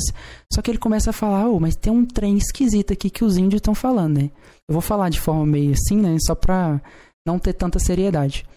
Mas o padre José de Anchieta falou, oh, mas tem um negócio que ele chama de mãe tata, sabe? Que é como. É, é, é, tá em, acho que em tupi, se eu não me engano. Eles chamam de mãe tata, que é tipo uma coisa que vem voando do céu, pega os índios e vai embora. E a gente traduziu como boitatá, que é uma coisa luminosa, né? Uma coisa luminosa vem do céu, pega e a gente achou que era coisa dos índios, mas até os bandeirantes foram capturados. Ele tá falando pro rei de Portugal na época, né? E tem isso na carta. Lá na, nessa carta, eu não lembro, acho que é abril de 1800, 1500 e alguma coisa. Mas é isso, a carta fala isso e eu fiquei impressionado com o conteúdo. Falei, uai, o que, que é isso? Que trem é esse que vem do céu e, e pega, sabe? Às vezes pode ser um delírio. Eu acho que é meio, assim, né? Um- Delírio do índio. Tomou o chá da ayahuasca e viu. Mas assim, é estranho, de certa forma, né? Ai, eu tô zoando. Interessante. Meu Deus do céu, vou ser cancelado. Tô zoando os caras. Interessante. Gostei, gostei. Então, vocês já. Quer finalizar? Quer finalizar? Eu tô de boa. Acho que já. É mesmo. Hã? Ah? Ah, eu também, velho. Eu queria muito ver, de verdade. É igual o dia que eu vi um OVNI aqui na, no Samambaia, velho. Tava, Você viu? eu tava parado. Não, deixa eu contar, deixa eu, deixa eu florear a história, né? Nada. Eu tava andando lá, né, no centro. Já como estou é, com preconceito como já. é que não é vou aquele? aceitar suas A- ideias. Aqui é o centro de aulas B e outro é o, Como- Onde é o B? o, o que. Não, o B é aqui. B é Né? lá embaixo. Lá embaixo, esse é o A. Aí tem um B e tem um D, né? Eu tava indo ah, a caminho do, do centro de aulas D, né? Lá tava sozinho, né? Eu sempre costumo andar mais sozinho pe- pelo Samambaia. É, costumava, né? Mas período passado, velho, eu vi um trem fazendo assim. zum. Aí eu falei assim, que que é isso aqui, velho? Aí eu olhei assim e não vi nada. Aí eu continuei ouvindo o trem, zum, sabe? Aí quando eu vi era, era um tipo um trem voando assim, sabe? Muito longe. Aí eu A falei, cigarra. Ai, não. Era um trem assim, sabe? Deixa ele se expressar. Aí, é, aí quando eu fui vendo assim, eu falei, que caraca, ao ar livre assim, sabe? e aí quando ele foi chegando perto, eu vi que era um drone. Entendeu? Minhas percepções me enganaram. Né? Eu vi o barulho, né? Aquele barulhinho de drone, né? Aquele, hum, né? E aí ele foi chegando mais perto, eu percebi que era alguém manipulando, eu não sei porquê. Mas ele parou assim, é, em cima de mim, provavelmente ele tinha uma câmera, não sei. Mas eu falei, é, cara, minha percepção me enganou. E uma, em uma. Em até um raciocínio mais cartesiano, eu falei, ó, se me enganou uma vez, eu não devo confiar nas minhas percepções sempre, né? Muito sábio. Isso. Não deve mesmo. A Isabela falou que a conversa Não tá é muito óbvio. boa e não é pra acabar. Não é pra A acabar? Isabela falou aqui, ó. Ah, não, mas eu tô com. Come! Afasta um pouquinho, ó, esconde aí. Não dá Vai uma. lá pra fora. É, vai lá fora, lá, a gente espera aqui, tem problema não. Ok. Quando você sair, a gente vai falar mal de você e depois você, você ouve o que a gente falou. Certo. Eu ia propor Fica pra. online no. A gente pode finalizar com você falando. Não finalizar agora, mas quando for Uhum. finalizar, você falando dos... o que você espera de você pro futuro, o que, que você... você. Você falou que queria trabalhar disso, né? De. Do hiperespaço, de. Da matemática também. Uhum. Aí, Eu não entendi, é eu não sobre- entendi o que você quis dizer, mas a gente pode finalizar assim. Tudo É, bem. eu Tudo vou bem. finalizar com o pensamento dele, do como ele se vê no futuro. Tá, tudo as bem. vontades Pode dele. ser. Tudo bem, Luca. Bem, vou lá Tudo bem. comer, gente. Preciso. Obrigado, Sara, pelo lanchinho do Luca. Obrigado. Então, agora que o Luca foi pra lá, cuidado pra não encostar. Cuidado, cuidado, cuidado. Abimael, se der ligar pra gente aí um pouquinho, começou a esquentar. Aí, quando expirar, a gente desliga. É a vida, assim, assim. Muito obrigado, Abimael. Ó, Felipe, a gente vai continuar mais um pouquinho. Então, vamos continuar mais um pouquinho aqui.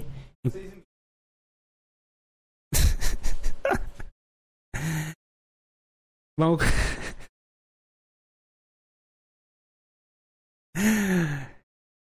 O fresquinho, o que que foi?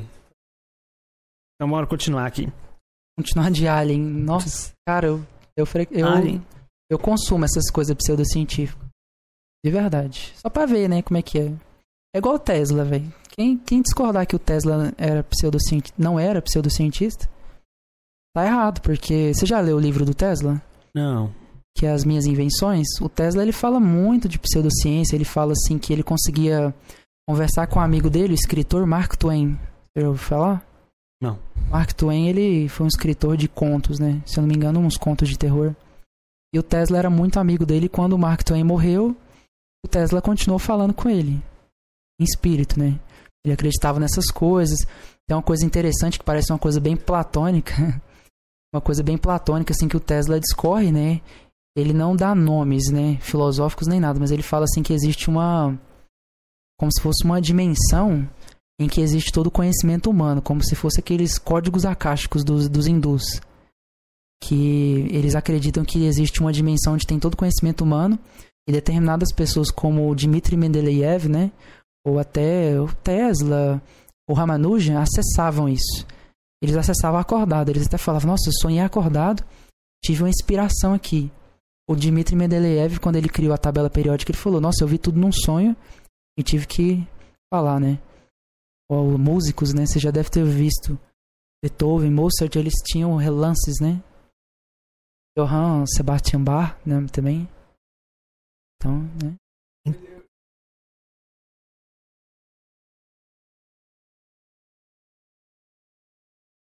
É, pode ser também, ué. Hum, não. Igual numerologia.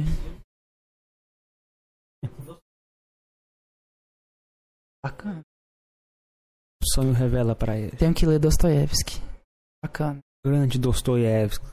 Grandes, grandes reflexões. É uma reflexão bem braba aqui.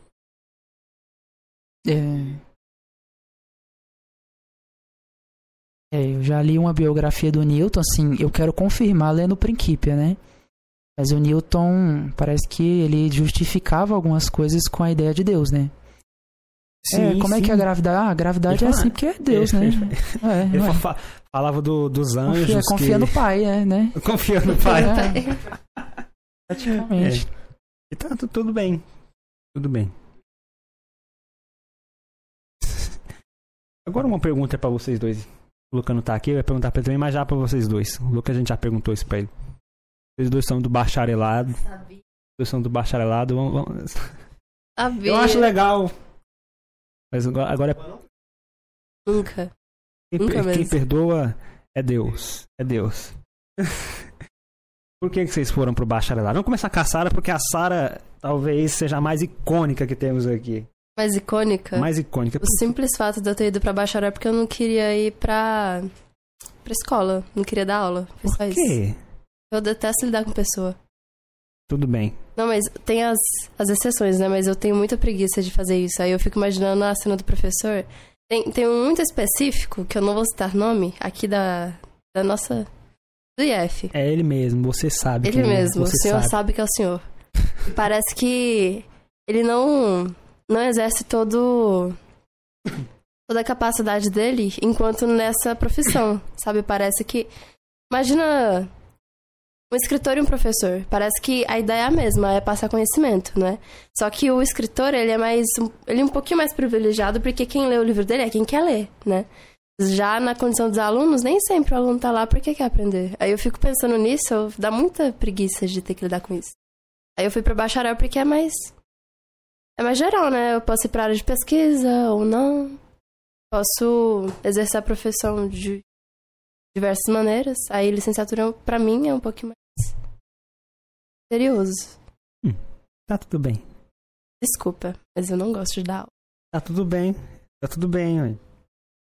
A gente zoa assim, mas a gente respeita as escolhas das pessoas. Quem quer ir pro bacharelado, vá pro bacharelado.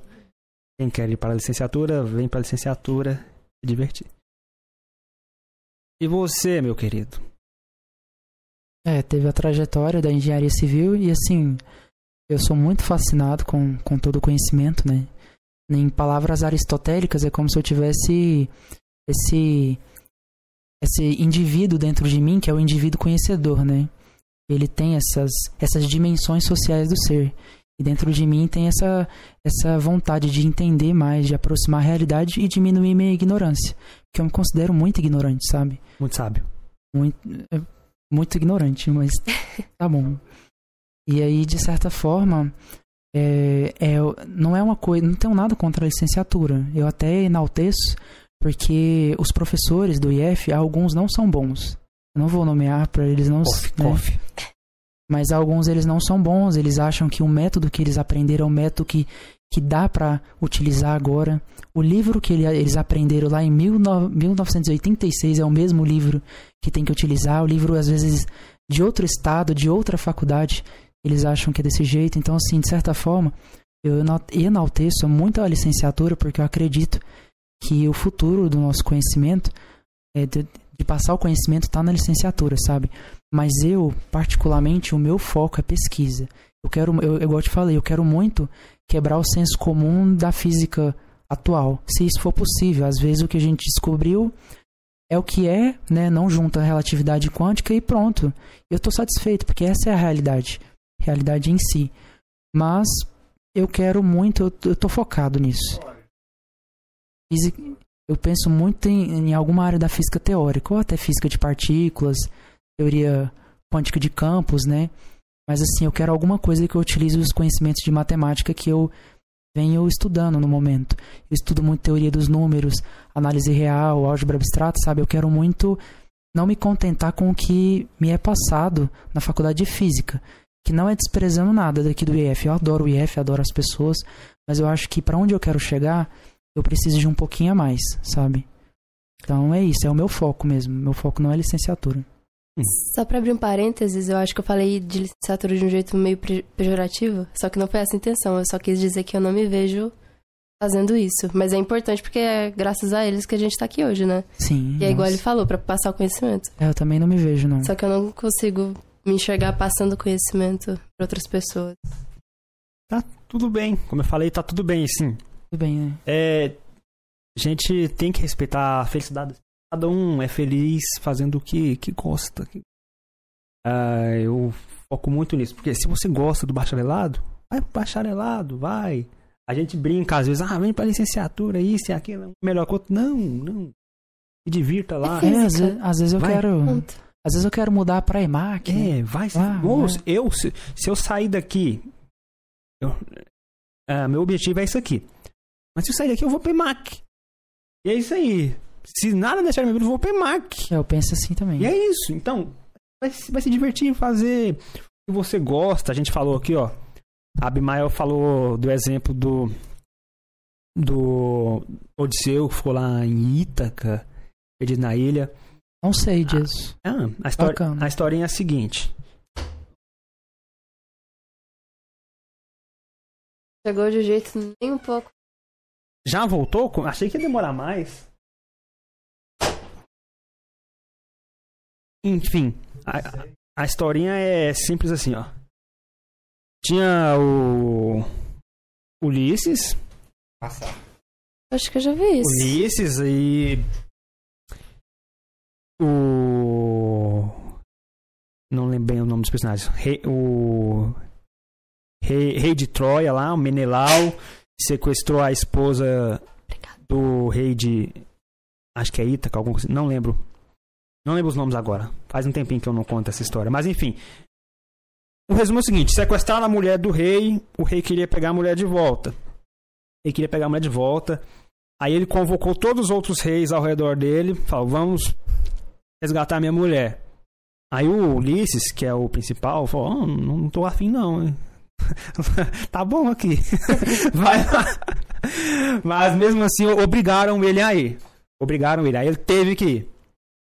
Aí ele foi, teve toda aquela história da, da guerra lá, guerra dos 10 anos de guerra lá, guerra contra a Troia, os gregos lá, ah, a galera tava levando uma surra, levando uma surra. Aí surge aquela história que todo mundo conhece, aquela história famosa. Ulisses tem a ideia seguinte, ó, olha, já faz 10 anos que a gente tá levando uma surra, né, velho? Vamos resolver isso. Vamos resolver isso aí. Vamos propor o seguinte, ó, é, vamos construir um cavalo aqui, um, um cavalo, é, vamos falar que a gente vai dar de presente pra eles, só que aí a gente põe soldados dentro desse cavalo, isso é aquela historinha que vocês já conhecem. Aí ele construiu isso, foi lá, finalizou, a história você já conhece, essa parte não é, não é a que importa nesse caso não. Finalizou. Aí acabou, venceram, ele foi voltar pra casa. Foi lá, ele já não queria ter ido, né, mas foi, acabou, queria voltar pra casa. Só que aí nessa guerra ele aprontou um pouquinho, aprontou, matou algumas pessoas, feriu quem não deveria ferir, o, o Ciclope, filho de Poseidon, não deveria ter feito isso. Aí ele voltou pelo mar. E Poseidon é o deus dos mares. Deus dos mares, ele feriu o filho de Poseidon. Ou seja, não ia dar bom, não, ia dar bom, né? Aí Poseidon fez o seguinte, ó, eu não, não vou te matar. Mas na sua casa você não vai chegar. Você não vai voltar pra sua casa. Porque ele, ele precisava passar pelo mar, Poseidon, deus dos mares, falou: "Ó, você vai pra onde eu quiser. Acabou que Poseidon mandou ele pra ilha de Calipso, que é uma deusa grega. Pra ilha de Calipso. Vou zoar, não. O quê? Calypso. Pensa que eu sou. Sempre tem A essa. lua me trai. Ah, não. Se tem outra coisa nada a ver, nossa. Essa aí também é boa, né? Não, foi parar na ilha de Calipso. E ele chegando lá, Calipso gostou muito dele. Calipso se apaixonou nele. Fez uma música pra ele. Não, não vem com ele, não. Você vo- não me traiu. Hã? É, talvez fez. Ele- Calipso gostou dele, se apaixonou. E naquela ilha tinha tudo que ele precisava, tudo, tudo. Tinha comida, tinha mulher, tinha Calipso, tinha as, Joel, mano. tinha, tinha, ti- tinha servas de Calipso, tinha música, tinha tudo que ele precisava. Ele não precisava de mais nada, tinha tudo. E a Calipso amava ele, amava. Olha só, você tem uma deusa que te ama em uma ilha que você tem tudo que você precisa. O que mais você vai querer da vida? Só que aí tem a parte interessante agora. Mesmo com tudo isso, ele chorava toda tarde. Toda tarde ele chorava. Chorava muito. Ele queria ir embora. Ele não queria ficar lá, não. Mesmo com tudo. Chorava. Aí, lá do Olimpo, Atena viu, viu ele chorando lá assim, viu ele chorando. Falou, Zeus, o Ulisses tá, tá perdido lá na ilha de Calipso, Zeus. O que, que a gente faz com isso aí? É, falou, Zeus, mas na ilha de Calipso não é tão ruim assim não, né? É até legal. é até legal ficar lá. Mas a Atena falava, mas ele tá chorando. Chorando, ele não quer ficar lá. Aí acabou que Zeus é, falou pra libertar ele. Então a Atena foi lá, falou que era pra libertar ele. Falou pra Calypso pra libertar ele. Que Calypso não queria que ele fosse. Só que deram a ordem pra ela libertar ele, ela tinha que libertar, né? Libertar. Aí ela chegou pra Ulisses e falou: Ulisses, é o seguinte. Mandaram eu te libertar, parceiro. Só que eu não quero que você vá, não. Quero que você fica. Só que eu não posso te obrigar a ficar. Então, pra isso, eu te faço uma proposta. Se você ficar comigo, eu te dou a vida eterna. Você nunca mais vai morrer. E basicamente ter a vida eterna é se tornar um Deus. O que separa o mortal de um Deus é a vida eterna. E digo mais: além da vida eterna, eu vou te dar a juventude eterna. O que é? Ou seja, você vai ter a vida eterna, só que você não vai ficar envelhecendo. Você vai ficar da vida como você está agora. Uma proposta bem tentadora, irresistível. Aí Ulisses falou: Ou seja, viver pra sempre com ela, né? viver pra sempre com ela. Tinha tudo. cara. Novo. Novo? É, no- é o que ela Na quer, ilha né? perfeita. Ela tava propondo o que ela queria. É claro. Não, o que ele... É claro, É. mas você tem que concordar que, digamos, pra um humano, é muito tentador. Eu aceitaria. Você tá na ilha perfeita, você aceitaria? Aceitaria, Tudo bem, aceitaria. né? Isso aí. O ponto não é se aceitaria ou não, mas é, é válido. Enfim, ela fez essa proposta pra ele. A resposta dele foi mais legal ainda. Boa parte da filosofia começa aí. Ele falou o seguinte: ah, proposta muito boa, mas Afim, não. não, não tô afim. Porque é preferível para mim viver a vida de um mortal no meu lugar, nesse mundo, do que uma vida eterna no lugar que não é o meu. Essa é a moral. Então, agora entra naquilo que a gente falou de propósito. Ou seja, digamos, a vontade dele, o propósito dele não era ficar ali na ilha. Não era. Poderia ter o que fosse lá. Não ia estar feliz. Não ia. A felicidade dele era onde? Em Ítaca, na cidade dele. Com a esposa dele lá. É, com o cachorro dele lá, simples. Sem muita coisa. Esse era o propósito dele. Então, voltando aqui que a gente falou, ó, é bacharelado. Então, faz essa coisa no bacharelado, aproveita, aproveita demais. É na licenciatura, faz a festa na licenciatura também. E aproveita demais. Não tem por que ficar um discutindo com o outro, um é melhor que o outro. Não. Junta todo mundo aqui e vamos caminhar juntos, aprendendo um com o outro, melhorando um com o outro. Essa que, essa que é a ideia. Essa ideia, vamos caminhar junto. Certo? Entenderam? É. Que bom que vocês entenderam. Entendeu, João? Eu? Tem que isso. Talvez. Porque no final do, pod- do Física a gente vai falar, não, licenciatura é melhor. tá vendo? Aí. É, é um, momen- um momento de trégua. Momento de trégua. É um momento de trégua. A gente Tá fez. bom. A galera que- Anistia, anistia. Anistia? Anistia pra quem? A guerra, na licenciatura, Não, né? do A bacharel. Guerra Fria da Trégua. Física. Trégua, isso é trégua. Anistia a gente pensa depois. Hum. Então bora lá, a gente talvez agora pode caminhar pro encerramento. A Abimael falou que queria jantar ali. Vamos encerrar. Por, por mim, continuaria aqui até amanhã, mas. Ah, se fudeu! Opa. Ah, Opa. Censura isso aí, Abimael. Não, eu tava com fome, a fome já se foi. ah, é. safado. Ah, mas é, eu- interesse. Tô Vamos brincando. ir, porque. Vamos, a gente já vai encerrar. Vamos, vamos é. encerrar. Então bora lá, Luca, conduz aí pra gente encerrar, vai, conduz. Faz algum comentário, reflexão final. As final? Vamos ó, conduzir pra encerrar. Se ele queria que ele falasse do hiperespaço, eu não entendi, eu não entendi nada que você falou, mas ele pode. Ele pode concluir. Ué, Não, eu, eu pedi que você pensasse. Você. A gente terminar com a visão sua pro futuro, suas aspirações. Cara, eu tenho atualmente. é, tenho muito medo de não dar em nada. Sinceramente. É, Não é só você. é Isso é natural de humanos. né? Universitário. Eu tenho muito medo. tenho muito medo de, de não virar um físico assim que seja bom, pelo menos, sabe? Porque, de certa forma, é, algumas coisas eu tentei na faculdade, seja monitoria, iniciação científica, algumas formas de emprego, e não deram certo, né? E a gente sempre acha que é o fim do mundo, mas nunca é o fim do mundo. Eu sei que meu lado racional tá tentando lutar. Mas o sentimento é sempre, poxa, fracasso. Simplesmente assim.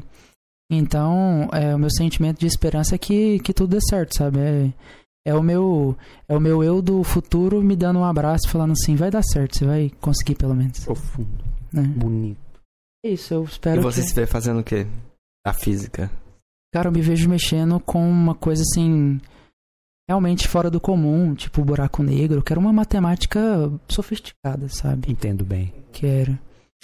É, não sei. Grande, Rômulo. Parabéns. Rômulo, Cara, fui, é fui assistir sua aula, Rômulo. Parabéns pra você, Rômulo. Parabéns. Então eu Mas é isso. espero mais ou menos isso mesmo. É, mais alguma reflexão, Luca? Não, não. Certeza? Safado. Podemos chegar um- ao fim. Não vai ser eterno isso daqui. Que que Nada é eterno, Luca. Ainda bem, ainda bem. Aí, ainda bem você não queria viver. Eu queria. Refutado. Ah, hoje a Sara veio aqui só pra te refutar, né? Só- Só pra ficar implicando. É. Nem fui eu, tá vendo? Foi a Sara. Parabéns, Sara. É porque ela tava ali sentada no lugar da Racão, aí Ah, isso acontece. a energia. É, certo. Então bora lá, vamos ver. Algum, alguém. Pergunta, pergunta pra vocês aqui, ó, reflexão final. Pergunta Hum. que eu sempre gosto de fazer. Não é a da felicidade, não, mas. Tá. o, o Luca é revoltado. O que que faz a vida valer a pena pra você? A vida que vale e a daí é a felicidade disfarçada, hein? Você Não, nessa aí a tá felicidade. colocando a em outras a palavras. felicidade pode aparecer. Tá bom, Mas não é sobre a felicidade essa aqui. tá bom, é essa aqui você verdade. responde o que quiser. Eu não, perguntei o que que é felicidade. O que, que é felicidade? Enfim, pra você, o que, que faz a vida valer a pena? Qual é a vida que vale a pena ser vivida? Essa semana eu me encontro é, numa sensibilidade no total, seja artística, seja uma sensibilidade na área das exatas, em filme, essas coisas assim. E de certa forma, quando eu tava vindo pro IF, né, para pegar uma aula de evolução das ideias da física, eu acordei muito cedo e, assim, entrei naquele ônibus lotado. E percebi que tinha uma, uma idosa que ela tava com o sol na cara, sabe? Sol incomodando bastante, ela tava até de olho fechado. Quando eu vi isso, eu falei, cara, simplesmente pode che posso chegar pro lado e tampar o sol dela, sabe? E eu fiz isso. Ela não abriu o olho, ela não me agradeceu nem nada, mas eu senti que eu não precisava daquilo.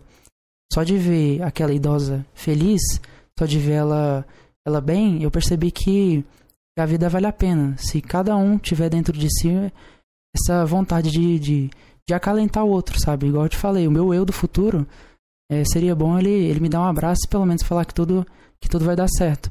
Eu acho que se cada um fizesse isso, se cada um cuidasse de si, isso iria mudar o mundo, sabe? Eu não, eu, eu não pedi nada em troca pra ela. E nem vou pedir quando eu ajudar ninguém. Mas eu gosto de fazer isso. Eu acho que a vida vale a pena quando a gente acalenta um ao outro, sabe? Quando a gente se importa. Gostei. Vai muito de encontrar o que eu penso também. Gostei. Gostei. Perfeito. Você, Luca, quer falar alguma coisa ou quer passar isso aí? Quer passar? Por que passar? Você quer falar? Não quero Eu responder, não quero responder. Passa. Qual que era a pergunta? Do que vale a pena viver a É. vida? O que que faz a vida valer a pena, Luca? A vida que vale a pena ser vivida. Ó, a vida que eu quero viver, pra mim que vale a pena. Eu sempre, eu acho que eu sempre re- repito isso pra todo mundo.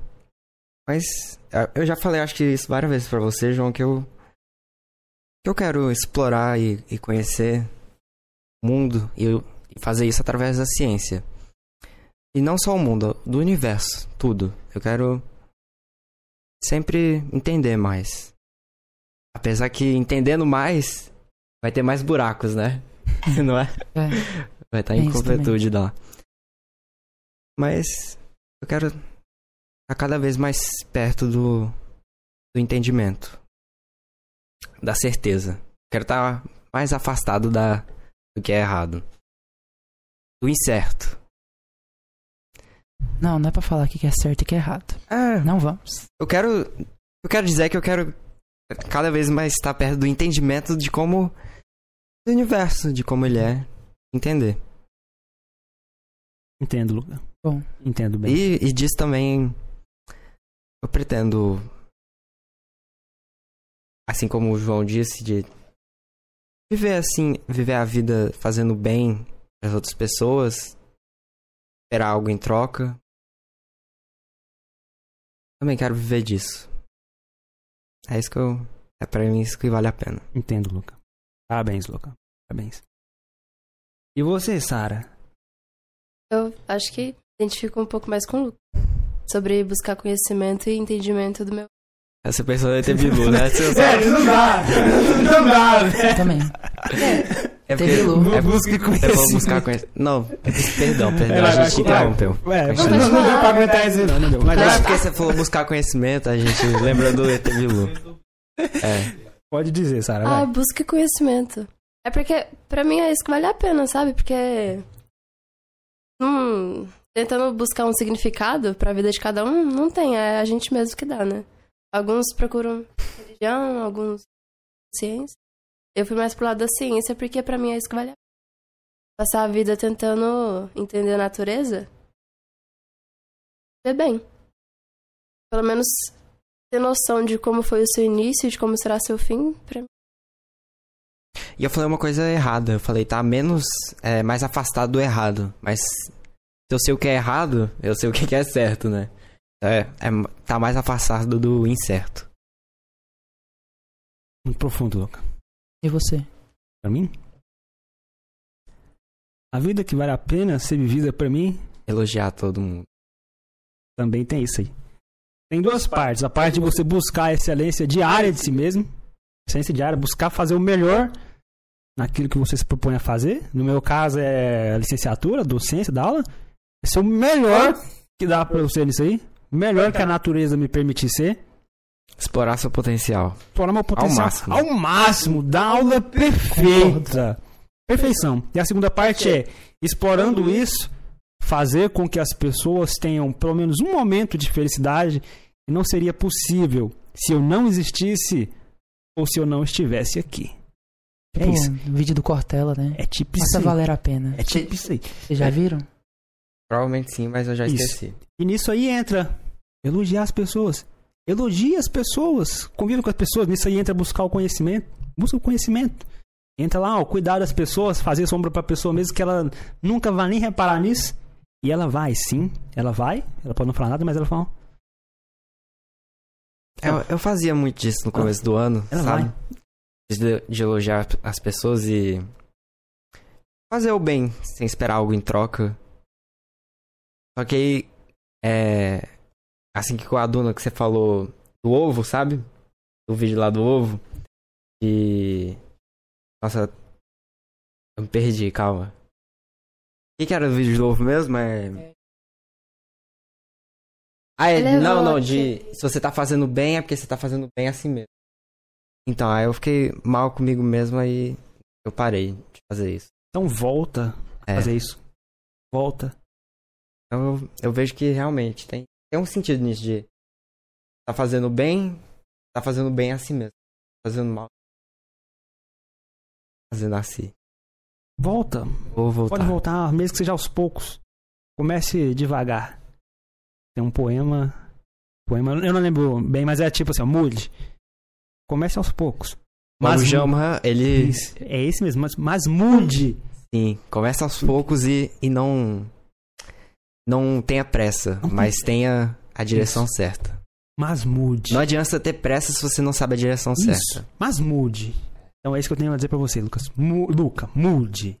É, vou mudar pra Lucas. Comece, ao- comece, comece aos poucos. É o mesmo nome. Então, ó, agora agradecendo vocês. Muito obrigado, João. Maravilhoso aqui ter, ter essa conversa com vocês, poder ouvir. Como eu falei, você não, não tem nada a discordar de você, concordo com tudo, maravilhoso, perfeição. Não, eu Adorei. que agradeço, Adorei porque demais. eu não imaginaria isso, não. Eu tava lá na engenharia, tava todo insatisfeito, e aí eu mudei aqui, o Luca falou que, que admira bastante o jeito que eu faço as coisas, então assim, eu nunca percebi isso. Sabe, pra mim é uma coisa não extraordinária, sabe? Então foi bacana estar aqui no Physicast, eu gosto bastante. Então eu que agradeço. É, eu me, eu me identifico com você. Acho que você até me disse isso também, que você me identifica um pouco comigo. as- pensa- Pensamentos. Menos a, a parte dos olhos. Não posso acreditar em OVNI mais. pode sim, pode sim. Pode, tem OVNI pode. sim, velho. Tem-. Os ETs engravidam as pessoas. Isso aí é o Boto. É o Boto, É o Boto, é o Boto rapaz, comer- Enfim, obrigado, João.